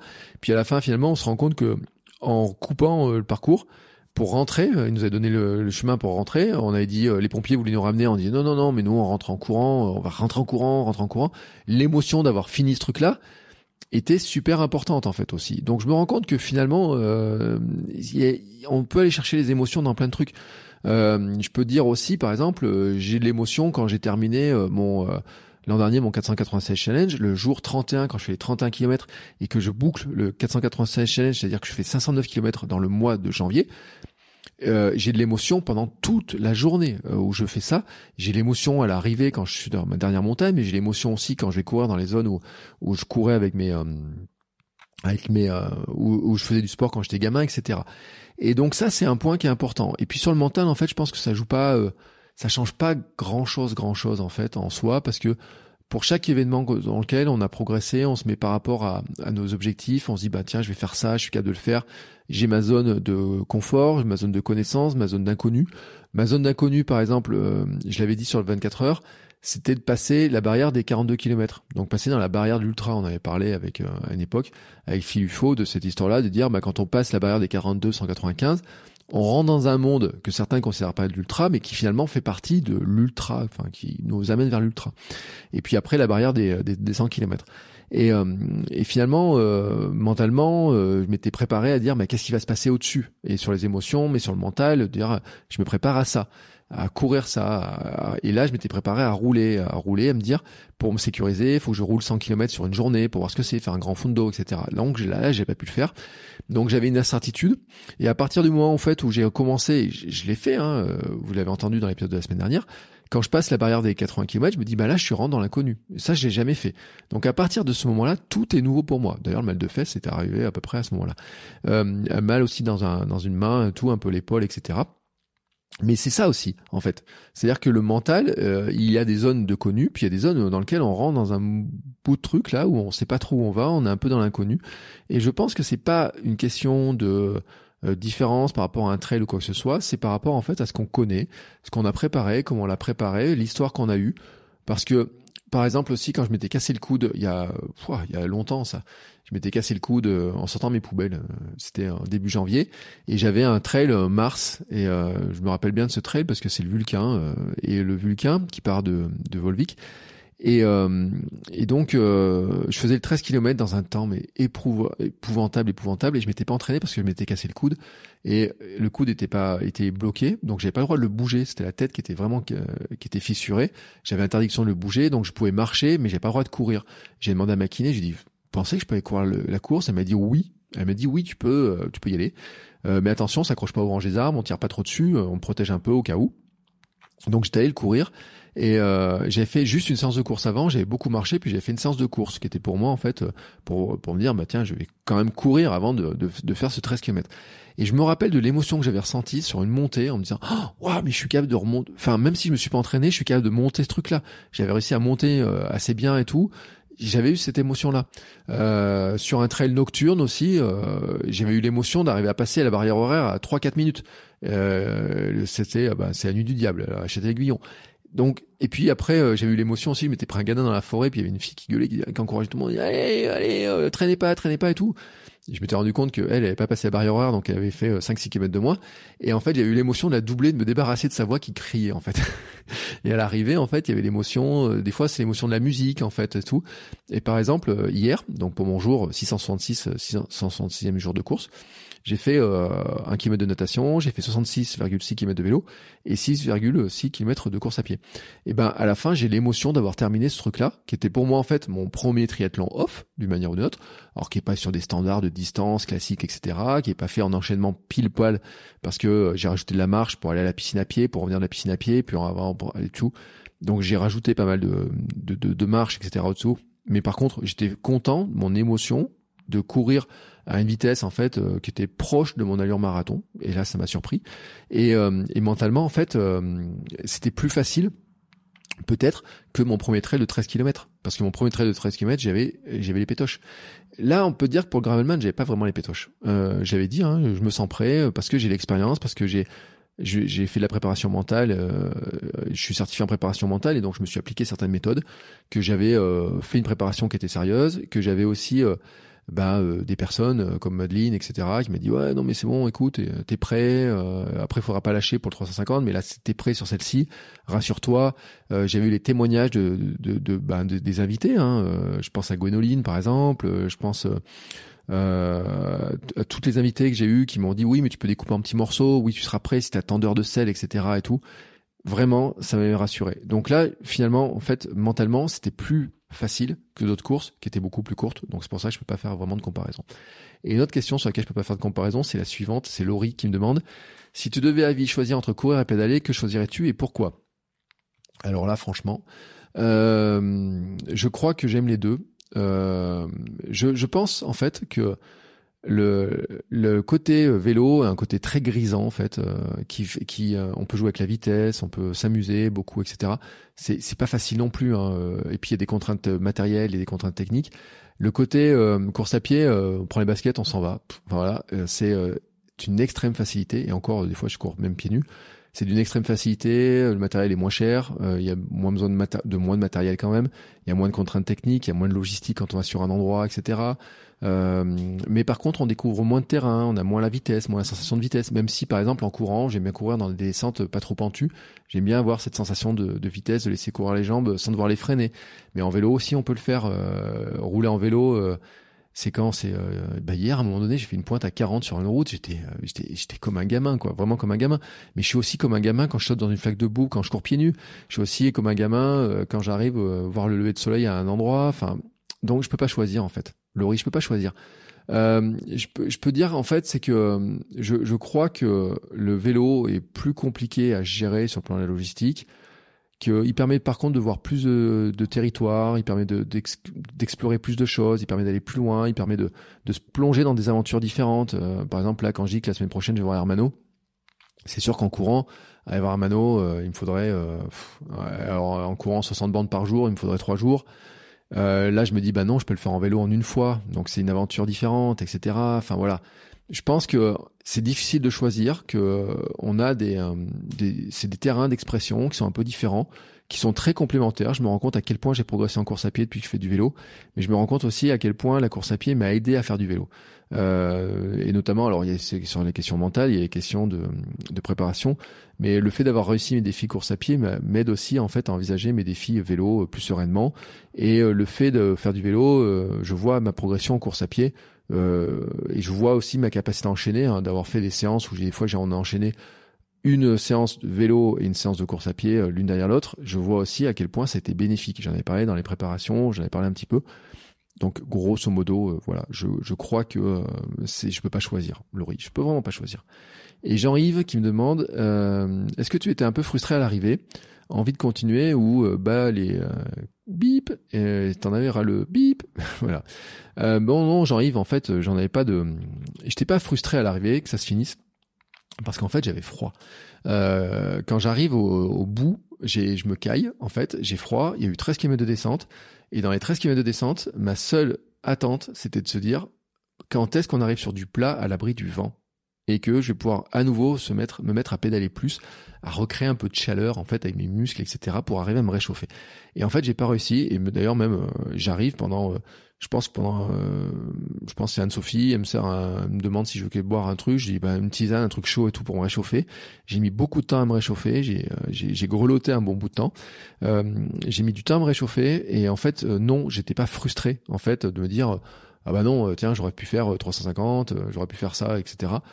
Parce que en fait, je me rends compte que ben c'était une gestion différente, que pour faire 350, euh, je suis pas prêt encore sur la partie préparation, sur la vitesse que je me disais, bah, 350, il faut le faire en deux jours, faut prévoir un peu plus de logistique, prévoir où dormir. Euh, bon, là, il y avait ce côté froid aussi qui avait à gérer. Euh, L'un dans l'autre, j'étais, euh, c'était bien en fait. Voilà, c'était bien. C'était le moment que ça se termine. Il faisait nuit et tout. Euh, j'étais content. Euh, j'en avais pas ras le bol. J'avais froid, mais j'en avais pas ras le bol. J'ai eu un petit peu ras le bol à un moment donné dans une montée où j'ai dit, mais putain, cette montée, elle est raide et tout. Je me suis dit, il y a un moment donné, je me suis dit, mais est-ce que Steven, il la monte vraiment en vélo? Et c'est pas la montée, il fallait porter avec des gros rochers, c'est une autre montée avant. Je me dis, mais Steven, il passe pas en vélo là, cet endroit, c'est pas possible, c'est trop raide, etc. C'est comment on passe là-dedans? Et, euh, et, donc là, vraiment, c'était un peu. Là, je me dis, oh là, vivement que on repasse sur un terrain qui soit plus sympathique. Et après, il y a la route, il y a la montée du col. La montée du col, euh, le dernier col, je suis super content, je la monte super bien, je suis vraiment content de comment ça se passe.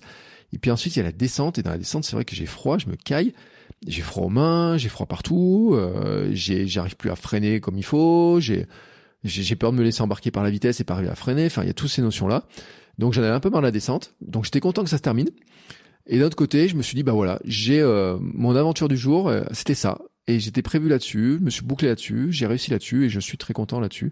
Et ça m'a beaucoup plu comme ça et c'est très bien ainsi. Euh, J, euh, NC qui me demande comment as-tu géré les moments de donne ou de difficulté? Alors, j'ai pas eu moment de moment de donne, hein, mis à part là, je dis dans une ou deux montées à la fin là où euh, il fallait porter, pousser le vélo, c'était un peu pénible. Euh, ce que ce qui s'est passé en fait, je pense que déjà la pause de midi où je mange mon hamburger, elle fait du bien parce que déjà, euh, elle me permet de, de me reconnecter avec quelques personnes parce que j'avais perdu, j'ai roulé beaucoup tout seul. Ça, c'est un premier point. Deuxième point, ça m'a permis de faire une longue pause, et je l'ai dit dans le, dans, le live, ça me permet de descendre du vélo, ça me permet de, de, de bouger un peu, de changer un peu de position, etc. Et je pense de moins être ankylosé, bloqué sur le vélo et autres, des trucs comme ça. Euh, donc j'ai pas vraiment de moment de donne ou vraiment de difficulté. Il y a euh, un petit peu ce moment de ras-le-bol là sur la fin dont je parle, il y a ce moment de froid et tout. Comment je les gère et ben en me disant ben, qu'en fait euh, c'est moi qui ai demandé à être là en fait. C'est moi qui ai demandé à être là, que je me suis préparé pour être là, que j'ai tout fait pour être là, que euh, je sais aussi euh, ben, que j'ai des choses à raconter, que j'ai des choses à vivre, euh, puis à raconter qu'il y avait la communauté derrière moi, que j'avais des messages sur WhatsApp qui arrivaient sur mon téléphone en permanence, euh, de bah, du groupe WhatsApp que j'avais créé justement pour m'encourager, que j'ai repensé à tous ceux qui m'avaient offert le vélo et permis que l'aventure se commence, tous ceux qui m'ont encouragé, tous ceux qui m'ont donné des conseils. Euh, tout ça, en fait, j'étais porté par ça, en fait. Donc, dans les moments de, de donne, de difficulté, je me reconnecte à ça. Je me reconnecte aussi à mon grand pourquoi, du pourquoi je le fais, pourquoi c'est important pour moi, pourquoi j'ai choisi de faire ça.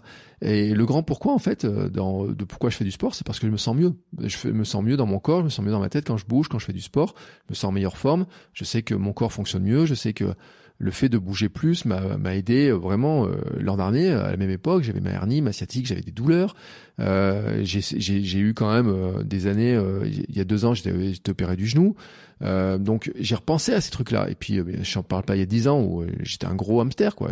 J'étais obèse ou mes chemises fermaient plus enfin j'étais fatigué j'étais plus malade etc donc tout ça en fait c'est repositionner ça. Et puis bien sûr après il y a les pensées moi j'ai des des bracelets au poignet. Euh, j'ai deux bracelets en fait, euh, un qui est marqué Amsterdam Club et l'autre qui est champion du monde, de, enfin champion de mon monde, champion du monde de, mon monde ne passait pas, mais champion de mon monde. Et en fait, il y a un truc que je fais, et j'avais dit dans les trails, etc. C'est que quand vraiment, vraiment, euh, ça va pas et tout, je fais un bisou dessus, je repense à ma fille, et euh, je, je dis tiens j'aurais un truc à lui raconter aussi, un petit truc à lui raconter là-dessus.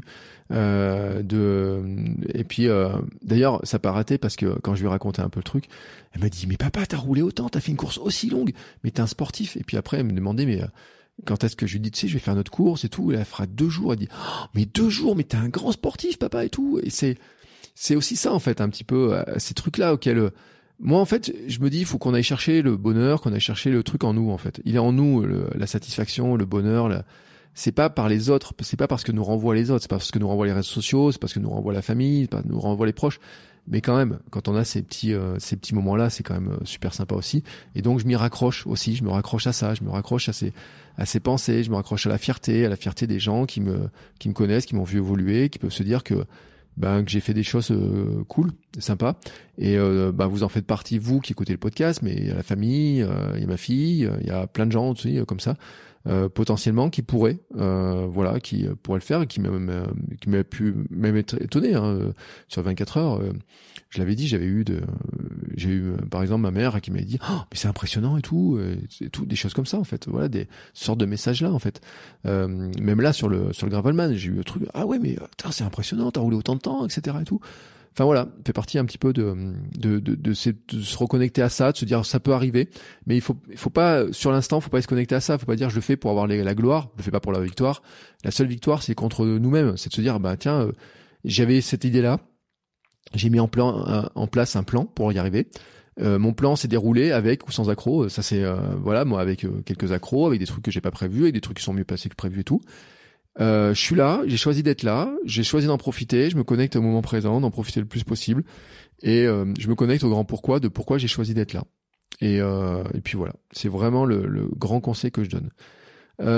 Mylène qui me demande, étais-tu tout seul pendant le parcours? Comment gères-tu ça mentalement? Alors, oui, j'étais tout seul une bonne partie du parcours. Alors, sauf au tout départ, là où il y a l'espèce de peloton, Sauf à un moment donné où on avait un truc, on roulait. Alors j'ai roulé avec un, un, gars, puis j'ai roulé. Il y avait un couple aussi qui roulait mais alors qui euh, on n'avait pas roulé à la même vitesse parce que euh, en fait euh, sur plat et sur montée j'étais plus rapide qu'eux. Et sur descente en fait ils étaient ils roulaient plus vite que moi. Et, et, à un moment donné en fait ils n'ont pas fait les pauses déjeuner au même moment. Il y avait un petit groupe qui s'arrêtait plus il y avait un petit groupe qui roulait pas enfin voilà. Donc j'ai pas réussi en fait à trouver vraiment à un moment donné j'ai roulé avec un gars pendant un moment. Mais en fait sur chaque montée je regardais en fait je montais plus vite que lui. euh, et puis euh, à un moment il s'est arrêté, a un, truc, un truc sur son vélo, je crois, etc. Il arrive pas loin d'une heure après moi quand même au final hein, dans, dans, dans, cette histoire-là. Donc euh, l'un dans l'autre, ça veut dire que parce que au bout d'un moment, je me suis mis il est où en fait Est-ce que moi je me suis trompé de chemin? Il était juste derrière moi. Je me retourne, il est pas là. Puis une autre fois, etc. Donc j'ai pas eu ce truc-là. Mais après, moi par contre, il y a un autre truc aussi qui est vrai, c'est que j'ai l'habitude d'être un solitaire en fait. C'est-à-dire que je fais mes défis solitaires, je fais beaucoup de trucs en solitaire. Euh, mon 24 heures, euh, je l'avais fait en, alors je dis pas en solitaire parce qu'il y avait Mehdi, parce qu'il y avait Happy parce qu'il y avait l'entourage, etc. autour. Mais euh, j'étais parti tout seul, hein, sans famille, là-bas. sur le 24 heures, j'ai, enfin le, le, marathon, j'avais couru tout seul. J'avais juste ma famille à l'arrivée. mais mon 496 challenge, j'ai fait toutes mes sorties tout seul. ça fait plusieurs années que je cours plus en club. Euh, même si parfois je me dis ça manque et tout sur les sur certaines séances, que j'apprécie sur certaines séances d'avoir un peu de compagnie, mais c'est pas ce que je vais rechercher en fait.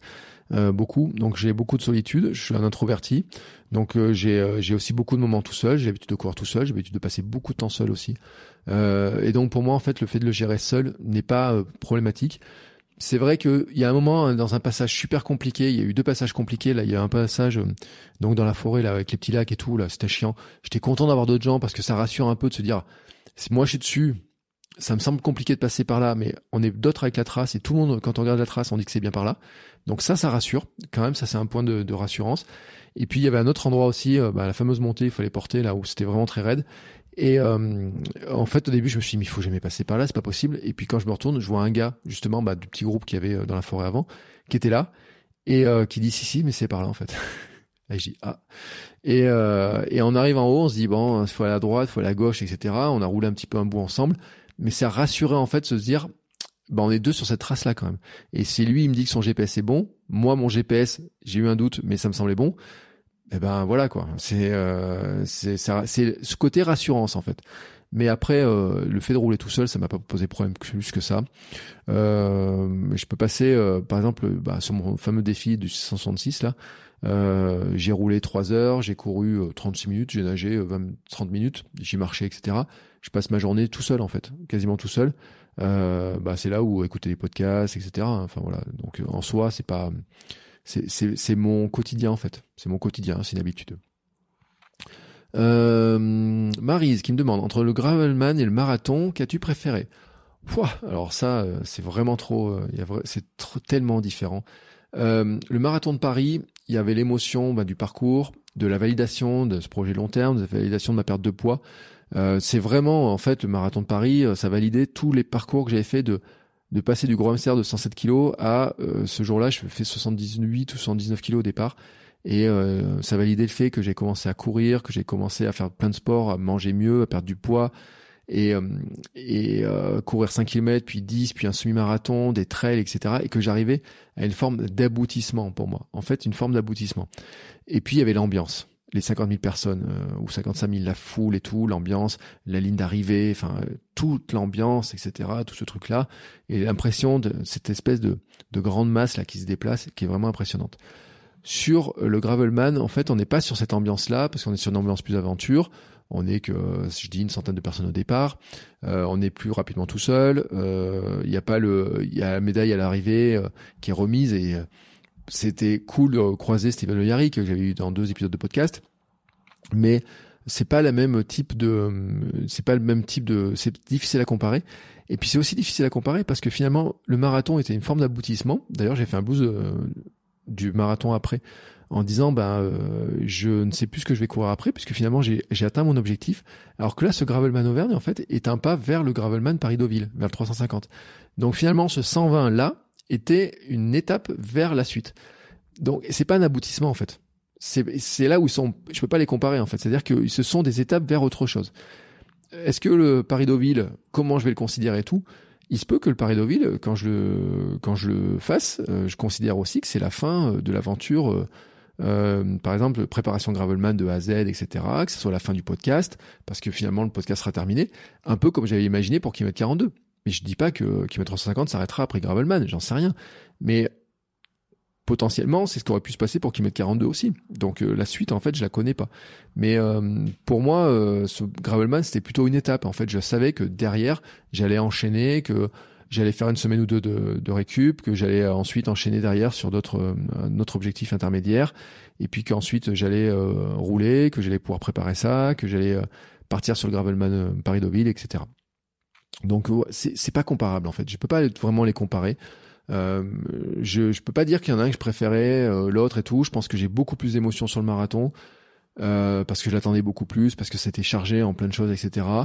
Euh, là, je pense que c'était euh, l'émotion vraiment, je la ressens euh, là avant la dernière descente au col de la Croix Saint-Robert, mais le c'est c'est pas comparable en fait. C'est-à-dire que c'est une étape, ça reste une étape, et c'est aussi une marche de plus dans mon parcours. Donc j'en suis très fier de cette marche, mais c'est elle est euh, finalement c'est la suite de mon parcours et c'est un parcours qui est beaucoup plus sportif qu'à l'époque. Où à l'époque quand je fais le marathon en fait il y a quand même une question qui est de dire est-ce que je vais pas retomber du mauvais côté après quoi? Qu'est-ce qui va se passer après? Et mon blues du marathonien c'est ça. C'est en fait je n'avais plus envie de courir après. Qu'est-ce qui va se passer? Euh, tout s'arrête c'est fini euh, qu'est-ce que je reprends comme habitude etc alors que là je savais que derrière j'allais garder mes habitudes sportives et mes habitudes alimentaires donc voilà c'est pour ça que je pense que c'est difficile à les comparer vraiment euh, et Jean-Yves qui me demande, tu avais énormément d'attentes, convaincu et ravi, va-t-il, y a-t-il quelques déceptions sur certains points? Franchement, honnêtement, il n'y en a pas. Il n'y a pas de déception.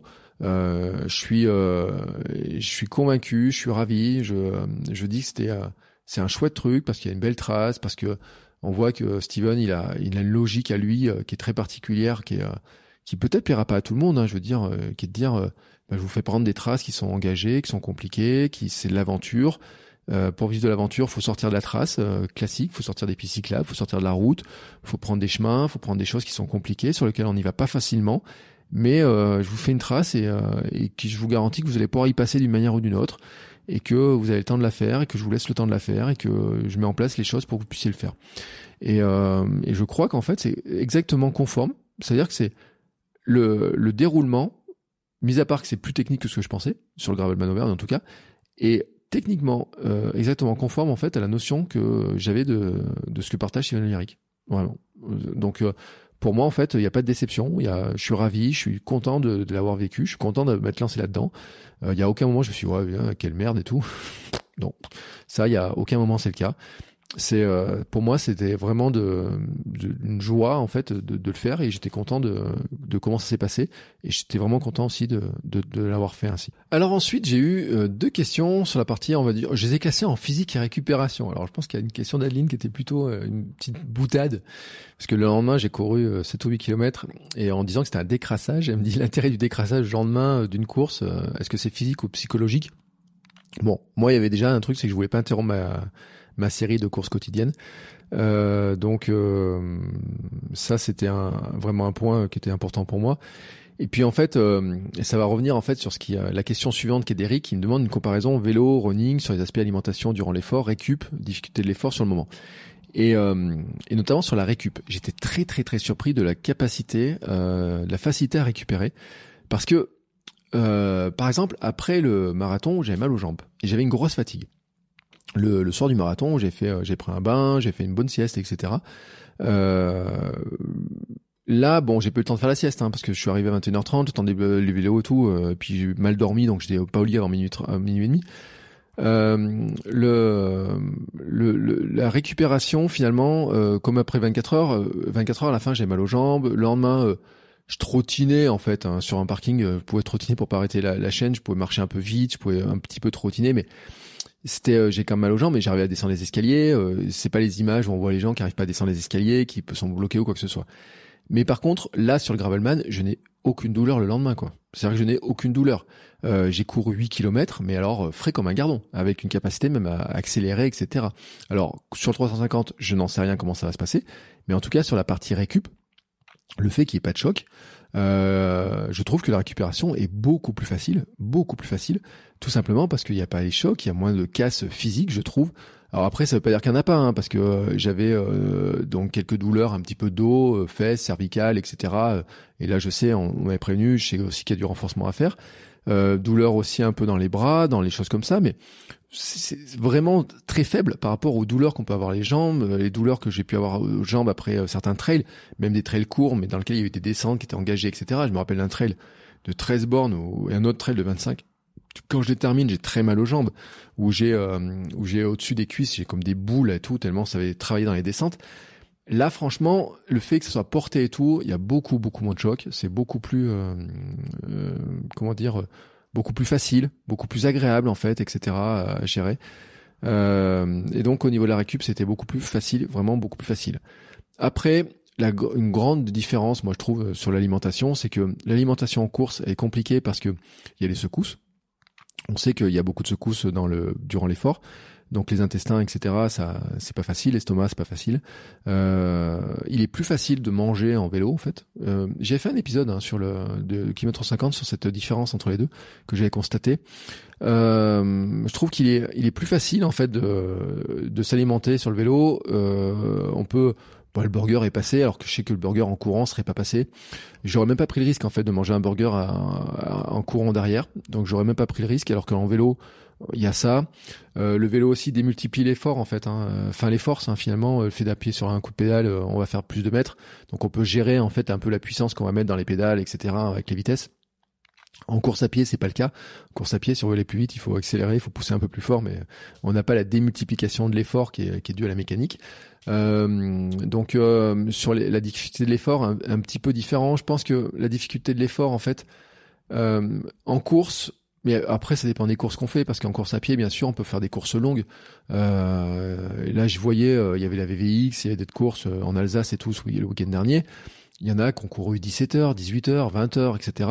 Moi, mon effort, à moi aussi, il fait 13h30, donc la durée d'effort peut être identique. Euh, le, le temps d'effort peut être identique, euh, etc.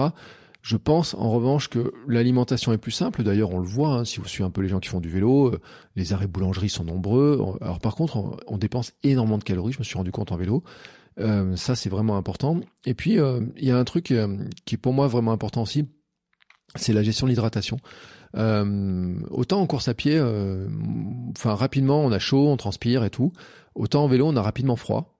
Donc ça, c'est un premier truc. Et le corollaire de ça, c'est que euh, ben moi en vélo, par exemple, j'ai beaucoup moins soif, alors qu'en course, j'ai plus soif. Donc là, je me suis forcé à boire en fait euh, pendant la course. Et je l'ai dit hein, dans, dans, l'épisode live hein, que en fait, dans les deux premières heures, je me rends compte que j'ai quasiment rien bu. Donc à partir de la deuxième heure, je me dis non, il faut que tu boives, et, bois ton truc, bois ton boisson d'effort, bois ça et tout. Euh, que ma sur ma stratégie euh, de prise de glucides et compagnie, euh, je suis pas très j'étais euh, j'étais pas très euh, comment dire euh, ou même de barres et des protéines etc et j'étais pas très pas très calé dessus en fait. Simplement parce que j'en ai pas ressenti le besoin vraiment le pas ressenti le besoin. Alors que en course moi je trouve qu'on ressent plus rapidement le besoin en fait. Voilà. En tout cas c'est mon sentiment. C'est à dire que sur une sortie de deux heures en course à pied déjà je pars pas sans eau. Alors que là, j'ai pas bu quasiment. Donc j'aurais bu, bu, plus, j'aurais mangé un peu plus, euh, un peu plus naturellement. Là, j'en ai pas eu besoin.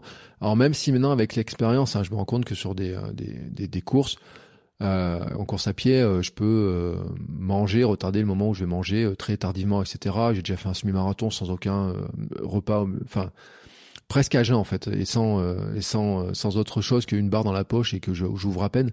Donc ça peut, je peux le faire aussi. Hein, je veux dire que ça peut arriver. mais je trouve que quand même en, en, en course, on a plus, déjà on a plus chaud, on a plus soif, on a plus faim rapidement. Moi je trouve, on peut manger moins facilement on mangeait plus petites doses et plus petites portions.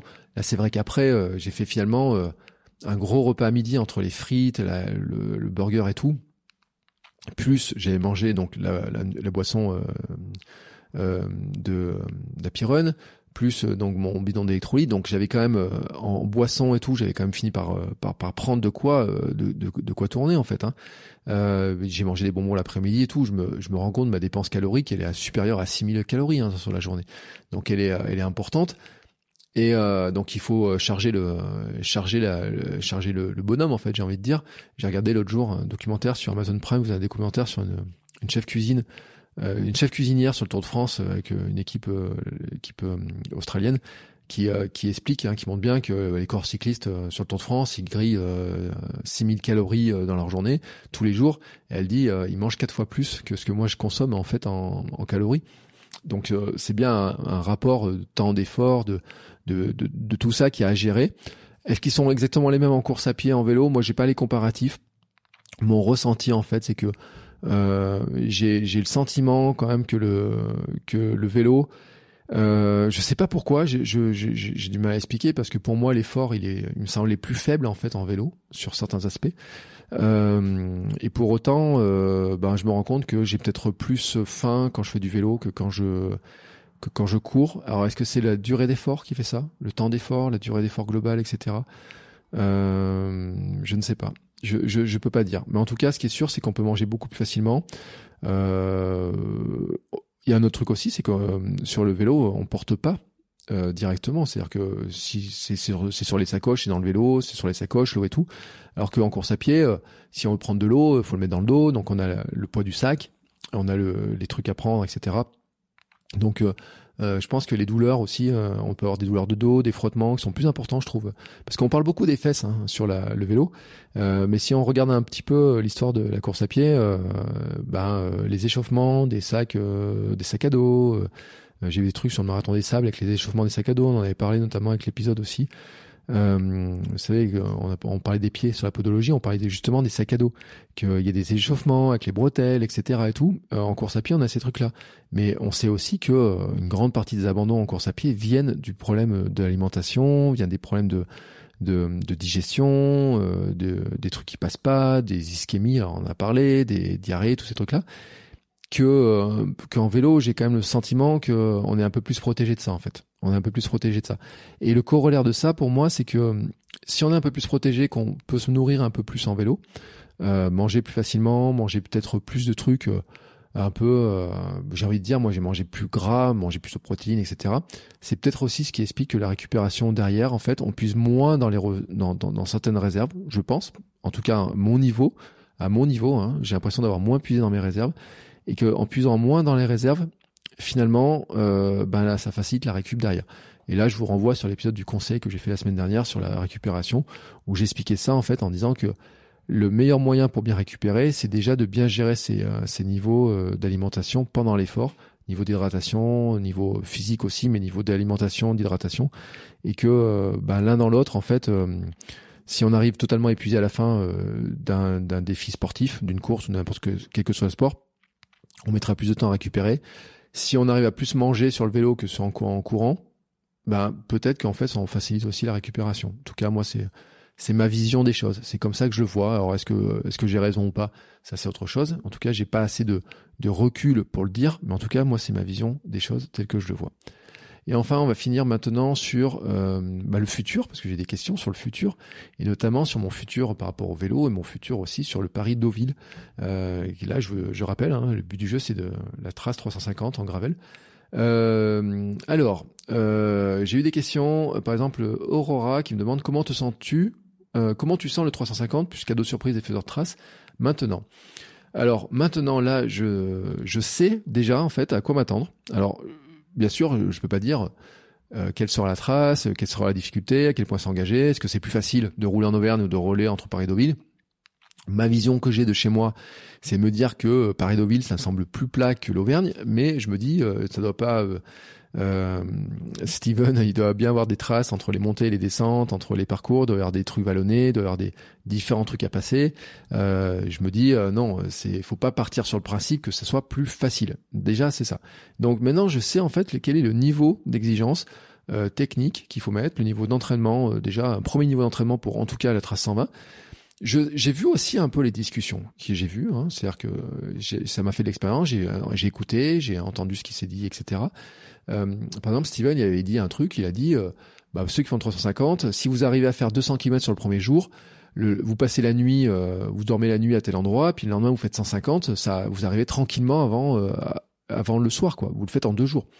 Euh, c'est rassurant ce truc-là en fait. C'est vachement rassurant de se dire bah tiens oui c'est effectivement ce truc-là est possible. Ce truc-là est possible. Se dire bah tiens dès le départ je peux partir du principe que je peux dormir à tel endroit, que j'ai cette solution de secours que je peux l'anticiper, que je peux la prévoir, que euh, je pars pas forcément pour 350 d'un bout.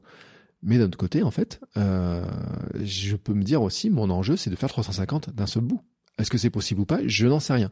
Parce que je n'ai pas l'expérience du 350. J'ai l'expérience du 120. J'ai l'expérience du 120. Et d'ailleurs, après, ça remonte après sur une question de Kevin, c'est, tu rassuré pour le défi des 350 de Gravel qui sera vite là? Ben, euh, est-ce que je suis euh, rassuré? Oui, je suis rassuré sur un point, c'est que euh, bon, déjà, c'est que euh, je sais que je peux tenir euh, déjà une journée. Et je sais aussi que sur l'entraînement, j'ai pu tenir, enchaîner un samedi, un dimanche, faire deux, deux journées comme ça, enchaîner, même enchaîner des, efforts, etc. je sais que techniquement, bah voilà, le vélo, s'il faut réparer un truc, j'ai à peu près tout ce qu'il faut pour réparer, que j'ai le matériel, que j'ai le matériel obligatoire, que je sais à peu près déjà sur quoi travailler. Hein, sur quoi m'entraîner, sur quoi progresser, sur quels sont les, éléments sur lesquels je dois euh, m'entraîner et progresser. Donc oui, ça rassure en fait. Grosso modo, ça rassure. Bien sûr, après, on ne sait pas quelle, euh, quelle, sera la trace exacte, on ne sait pas si c'est une trace de 350 euh, hors taxe ou TTC, comme on pourrait dire, hein, c'est-à-dire avec les, cadeaux surprises ou pas. Est-ce qu'elle sera très technique Quelle sera la météo Ça, on ne sait pas. On peut pas savoir ça, c'est le, truc. début septembre, il peut faire très beau comme il peut faire un week-end de pluie, avec des gros orages. Donc on, ça, on sait pas. Mais en tout cas, ce qui est rassurant, c'est de se dire, j'ai vu ce qui était le 120, j'ai vu le niveau d'exigence du 120, j'ai vu ce que j'étais capable de faire, j'ai vu sur quoi je dois progresser, j'ai vu les trucs qui marchaient, j'ai vu les trucs qui marchaient pas. Donc, je peux ajuster en fonction mon entraînement et je sais sur quoi je vais devoir ajuster un petit peu mon entraînement pour progresser, pour avancer petit à petit là-dessus. Euh, Pierre qui me demandait sinon à Deauville tu vises le format route ou gravel? Ah oui alors je l'ai dit c'est vrai que j'ai laissé la question oui je, je, vise bien le format gravel mon ambition, c'est bien de format gravel. Euh, je l'ai dit, hein, c'est que je, ne suis pas un grand fan de la route. Euh, là, même hier, je roulais un peu. Il y a un moment donné, je me suis retrouvé sur une route. J'ai vite euh, trouvé un chemin pour partir plutôt sur le chemin plutôt que sur rester sur la route. les petites routes, là, comme on a eu des fois sur le sur la trace gravel, on a des petites routes, on n'a pas vu de voiture, on n'a rien vu et tout, c'était cool. Mais à un moment donné, on s'est retrouvé sur une ou deux routes où il y avait plus de circulation et moi, je trouve que c'est pénible. Donc vraiment la trace gravel. Euh, Roro qui me dit vas-tu t'arrêter de dormir pour le 350 Bah là c'est la question que qui euh, qui se pose, hein, c'est de dire euh, je ne sais pas. Ça va dépendre du déroulement en fait. Je me laisse euh, l'opportunité de le faire en une fois, mais je me laisse l'opportunité de le faire en, deux fois. J'aimerais bien aussi tester quelque chose, c'est de rouler la nuit complètement. Je me dis les journées de septembre sont encore assez longues. Euh, moins longue qu'au mois de mai, moins longue qu'au mois de juin, mais on peut encore rouler euh, un bonne partie euh, début septembre. Il y a encore la nuit est encore relativement courte ou la journée est relativement longue. Donc je me dis euh, pourquoi pas en fait pousser le plus long possible, le, plus loin, le plus loin, le plus loin, le plus loin possible, et retarder le moment de dormir. J'imagine bien ça. C'était un, truc auquel je voulais me confronter sur le et auquel je me suis confronté sur 24 heures d'ailleurs. Sur 24 heures, je voulais pas dormir. J'ai euh, somnolé quelques minutes sur un tapis parce que j'avais froid. D'ailleurs, euh, c'est cette notion de froid, vous voyez, qui revient en fait hein, dans, mes, dans mes trucs. j'ai eu froid sur le 24 heures, j'ai eu froid sur le gravelman. Euh, j'ai du mal à me réchauffer. Donc euh, ça, c'est un truc qu'il faut que je que je, qui, me questionne un peu, qui, sur lequel il faut que je, que je que j'anticipe un peu les choses. Est-ce que c'est une question alimentaire? Est-ce que c'est une question de, de, de composition corporelle J'ai envie de dire? Est-ce que c'est une question d'habillement? Je sais pas. Euh, une question de gestion de l'effort, une question de la fatigue, je ne sais pas trop, mais ça il faut que je, réfléchisse. Ce qui est sûr, c'est que je me sur 350, je me laisse en fait l'opportunité de le découvrir et de me dire si je dois dormir, je peux dormir.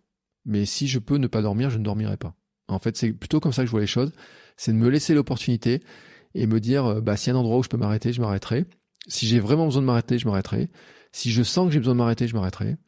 Mais si j'ai envie de continuer, que je me sens de continuer, je continue. Je, c'est pour l'instant, c'est mon, mon point de vue comme ça.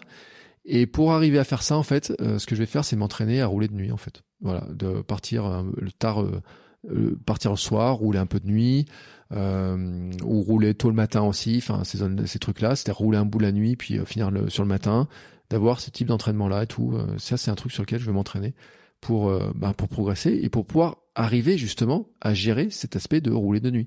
donc m'entraîner à rouler la nuit.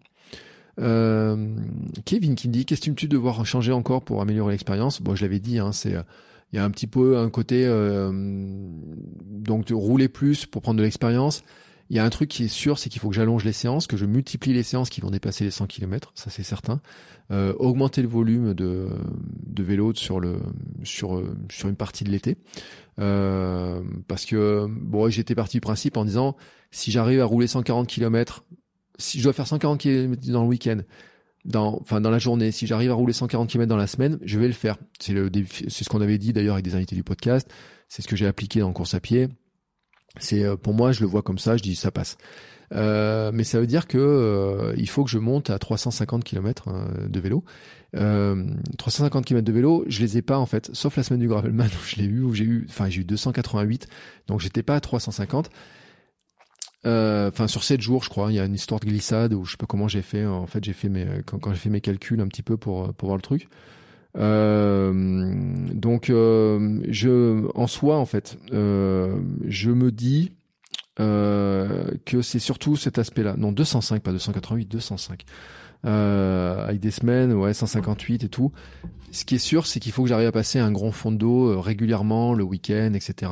Donc une sortie de 100 km que j'arrive à multiplier les sorties plus longues. D'une part parce que ben, pour habituer le corps, pour m'habituer moi, pour m'habituer au temps de roulage, pour m'habituer aussi au temps de au temps d'être assis sur la selle hein, pour les fameuses fesses, euh, pour habituer euh, l'ensemble, hein, pour euh, peaufiner mes stratégies d'alimentation, pour euh, peaufiner euh, tout un tas de trucs. Donc c'est ça, il faut que je le multiplie. C'est aussi les conseils que m'ont donné les uns les autres aussi de, de multiplier ces, ces longues sorties. Euh, il y a un truc que je vais faire, euh, que je vais faire aussi. Donc c'est une sortie, j'avais dit pour aller voir Armano, donc faire plutôt une sortie bikepacking, enfin une deux trois jours bikepacking, donc avec des sorties euh, déjà qui seront au-dessus de 100 et puis les enchaîner déjà. Ce qui me fait que si je le fais, ben déjà j'aurai une semaine à 300, 350 km hein, qui va se faire en 3-4 jours. Donc déjà ça sera un bon premier point, un truc, un bon premier point pour apprendre. Euh, et puis euh, le, je pense qu'il y a un truc sur euh, m'habituer à rouler sur la partie technique, euh, ben, euh, travailler les descentes, être plus à l'aise en descente, euh, travailler ce côté monter, descendre, monter, descendre, monter, descendre. C'est-à-dire faire des séances de côte et faire des séances de descente. Voilà, ça c'est un truc qu'il faut que je travaille. Des séances de côte et des séances de descente, des séances de côte et des séances de descente euh, pour m'entraîner à monter, pour être plus à l'aise sur les montées, parce que j'ai fait quand même pas mal de dénivelé, mais pas assez et euh, m'entraîner aussi sur les descentes parce que j'avais fait un peu de descente mais pas assez de descente. Et c'est vraiment sur les descentes qu'il faut vraiment que je travaille le, point le plus important. Donc là c'est c'est vraiment un point qui est pour moi euh, à, à travailler. Voilà qui est vraiment un point à travailler euh, et, et, qui est pour moi essentiel en fait. Qui est vraiment pour moi essentiel. Et c'est là où améliorer l'expérience va se faire en fait. C'est d'être plus à l'aise encore sur le vélo prendre plus d'expérience sur le vélo, d'être plus à l'aise, mais notamment euh, plus à l'aise dans ces histoires de descente et d'être euh, et puis je vais pas rouler dans des pelotons hein, par contre ça ça, ça m'intéresse pas mais par contre être plus à l'aise en montée en descente ça c'est un truc qui qui qui est vraiment important pour moi. Et puis enfin, j'ai une question, une dernière question de Abby Appier qui me demande aurais-tu envie de faire la trace route pour rouler différemment? C'est ce que je disais en fait hein, euh, sur la question de Pierre. En fait, la manière de rouler en gravel pour moi, c'est euh, la manière dont j'ai envie de rouler en fait et qui correspond aussi à ma, pratique j'avais en course à pied c'est-à-dire de je pars par une route je vois un chemin je me dis tiens je prends le chemin puis après je vais je vais mixer et tout j'évite la route euh, tout j'ai pas envie en fait de faire trop de route. J'ai pas envie de. Il y a des trucs qui pourraient me tenter en fait quand je vois le, ce qui se passe dans les ambiances au Dax, etc. Ce qui se passe sur certaines courses, euh, certaines aventures en vélo. Euh, enfin voilà. Après, on devient gourmand, j'ai envie de dire aussi sur des trucs. Il y a des invités qui ont parlé des backing man, d'autres qui ont parlé des pocos locaux. Il y en a qui ont parlé de des différents week-ends, etc. Il y a plein de trucs qui sont possibles. c'est sûr qu'après un jour, je me dis euh, peut-être, euh, donc on n'est pas des Odax aussi, je me dis ça peut être le cas aussi en changeant les vélos. Mais par exemple, pour l'instant, je me vois pas faire une étape du Tour. Alors, en plus, parce qu'il y a des histoires avec tous les cols et toutes les descentes. Euh, mais euh, ça, je me vois pas faire ça. Mais un jour, je me dis ouais, mais ouais, faire le, Ventoux. tous les cyclistes, ils, parlent du Ventoux. bon, le Ventoux par la route, faire évoluer le vélo. Il y a aussi une histoire qui est sur, bah, ce que j'oubliais pas, c'est je me dire, bah tiens, un jour, est-ce que je ferai un Ironman? Et ben, si je fais un Ironman, euh, l'Ironman, il faut rouler sur la route. Donc, euh, comment euh, il y aura une évolution du vélo, changer les roues. Ben, déjà, ça peut être un premier point. Rouler plus sur route, travailler la vitesse, travailler l'endurance sur des, formats plus longs, etc. Enfin voilà, des, choses comme ça. Donc, je dis pas en fait que je n'irai pas un jour sur de la route, hein, mais pour moi, en fait, je vois vraiment le gravel en fait comme le nouveau trail en fait, en disant il y a un moment donné où euh, c'est cool de, de, courir sur route, mais avec les voitures, l'environnement et tout, au bout d'un moment, on s'ennuie un petit peu. C'est cool aussi de faire de la piste, mais au bout d'un moment, on a envie de sortir un petit peu. Et le trail offre une, un espace en fait de découverte, d'aventure, et vraiment d'aventure. Et moi, c'est ça que j'ai envie. Et en fait, eh ben, si je le, je le, ressens en course à pied, je le ressens aussi en vélo. En fait, je le ressens aussi en vélo. Et euh, bah hier, euh, je vois ma sortie vélo de 66 km. Euh, le plaisir de passer euh, dans un chemin, de me retrouver face à un champ de coquelicots magnifique, etc., euh, presque avant le coucher du soleil, le plaisir de voir les chemins, le plaisir de rouler sur des, des petits chemins de terre, le plaisir de, de, de passer sur des, des, des, des petits singles, j'ai envie de dire un petit peu, hein, pour reprendre l'expression trail avec des, des petits terrains, etc. Et puis dire, bah tiens, par moment, je reprends la route, je retrouve des petites routes, sur les petites routes, je peux avancer un peu plus vite, c'est aussi grisant d'avoir la vitesse. Mais ce mix-là, pour moi, me plaît beaucoup. Et c'est pour ça que pour l'instant, je vais vraiment rester sur euh, sur ce mix là et que euh, c'est pas la route en tant que telle pour l'instant ne m'attire pas plus que ça. Voilà. Ben écoutez, j'ai répondu à toutes les questions que vous m'avez posées. On a fait, un long, long, long épisode. J'avais décidé de pas le découper malgré le nombre de questions. J'ai préféré faire un épisode global, comme ça vous avez ma vision globale hein, du, du Gravelman. Ce qui clôture donc cet épisode commun entre km 42 et km 150 sur euh, la sur cette aventure Gravelman. Alors n'hésitez pas si vous avez d'autres questions, hein, je répondrai avec un grand plaisir, je ferai d'autres posts, etc. Je vais vous permettre de suivre aussi la suite des aventures. Euh, les deux podcasts vont retrouver maintenant leur vie séparée. Euh, je sais pas trop exactement encore comment au niveau des, euh, des, différents invités, des différents contenus, des différents sujets que je vais aborder, mais euh, ça c'est ma petite cuisine interne en tout cas. En tout cas, merci beaucoup pour votre soutien, merci beaucoup pour vos questions, c'est beaucoup pour vos encouragements, pour vos conseils aussi, euh, qui ont été nombreux. Euh, voilà, vous avez à peu près le programme. Vous savez aussi que normalement, au milieu de l'été, euh, j'ai une, une, course euh, sur un format particulier qui s'appelle la IOTA. Euh, donc là, c'est encore un format particulier avec de la natation et, euh, et de la course à pied. Donc c'est pour ça que hier j'ai, fait mon triathlon en mettant de la piscine dedans et j'ai vu les progrès que j'ai à faire en piscine. Euh, bon, en plus ça sera en eau libre, donc c'est encore un peu différent, mais ça me rappellera aussi les aventures swimrun avec l'ami Armano qui est lui en train de courir à travers la France, de courir et nager. Voilà, je vous remercie tous et puis on se retrouve bien entendu la semaine prochaine pour de nouveaux épisodes sur les différents podcasts. Ciao ciao les sportifs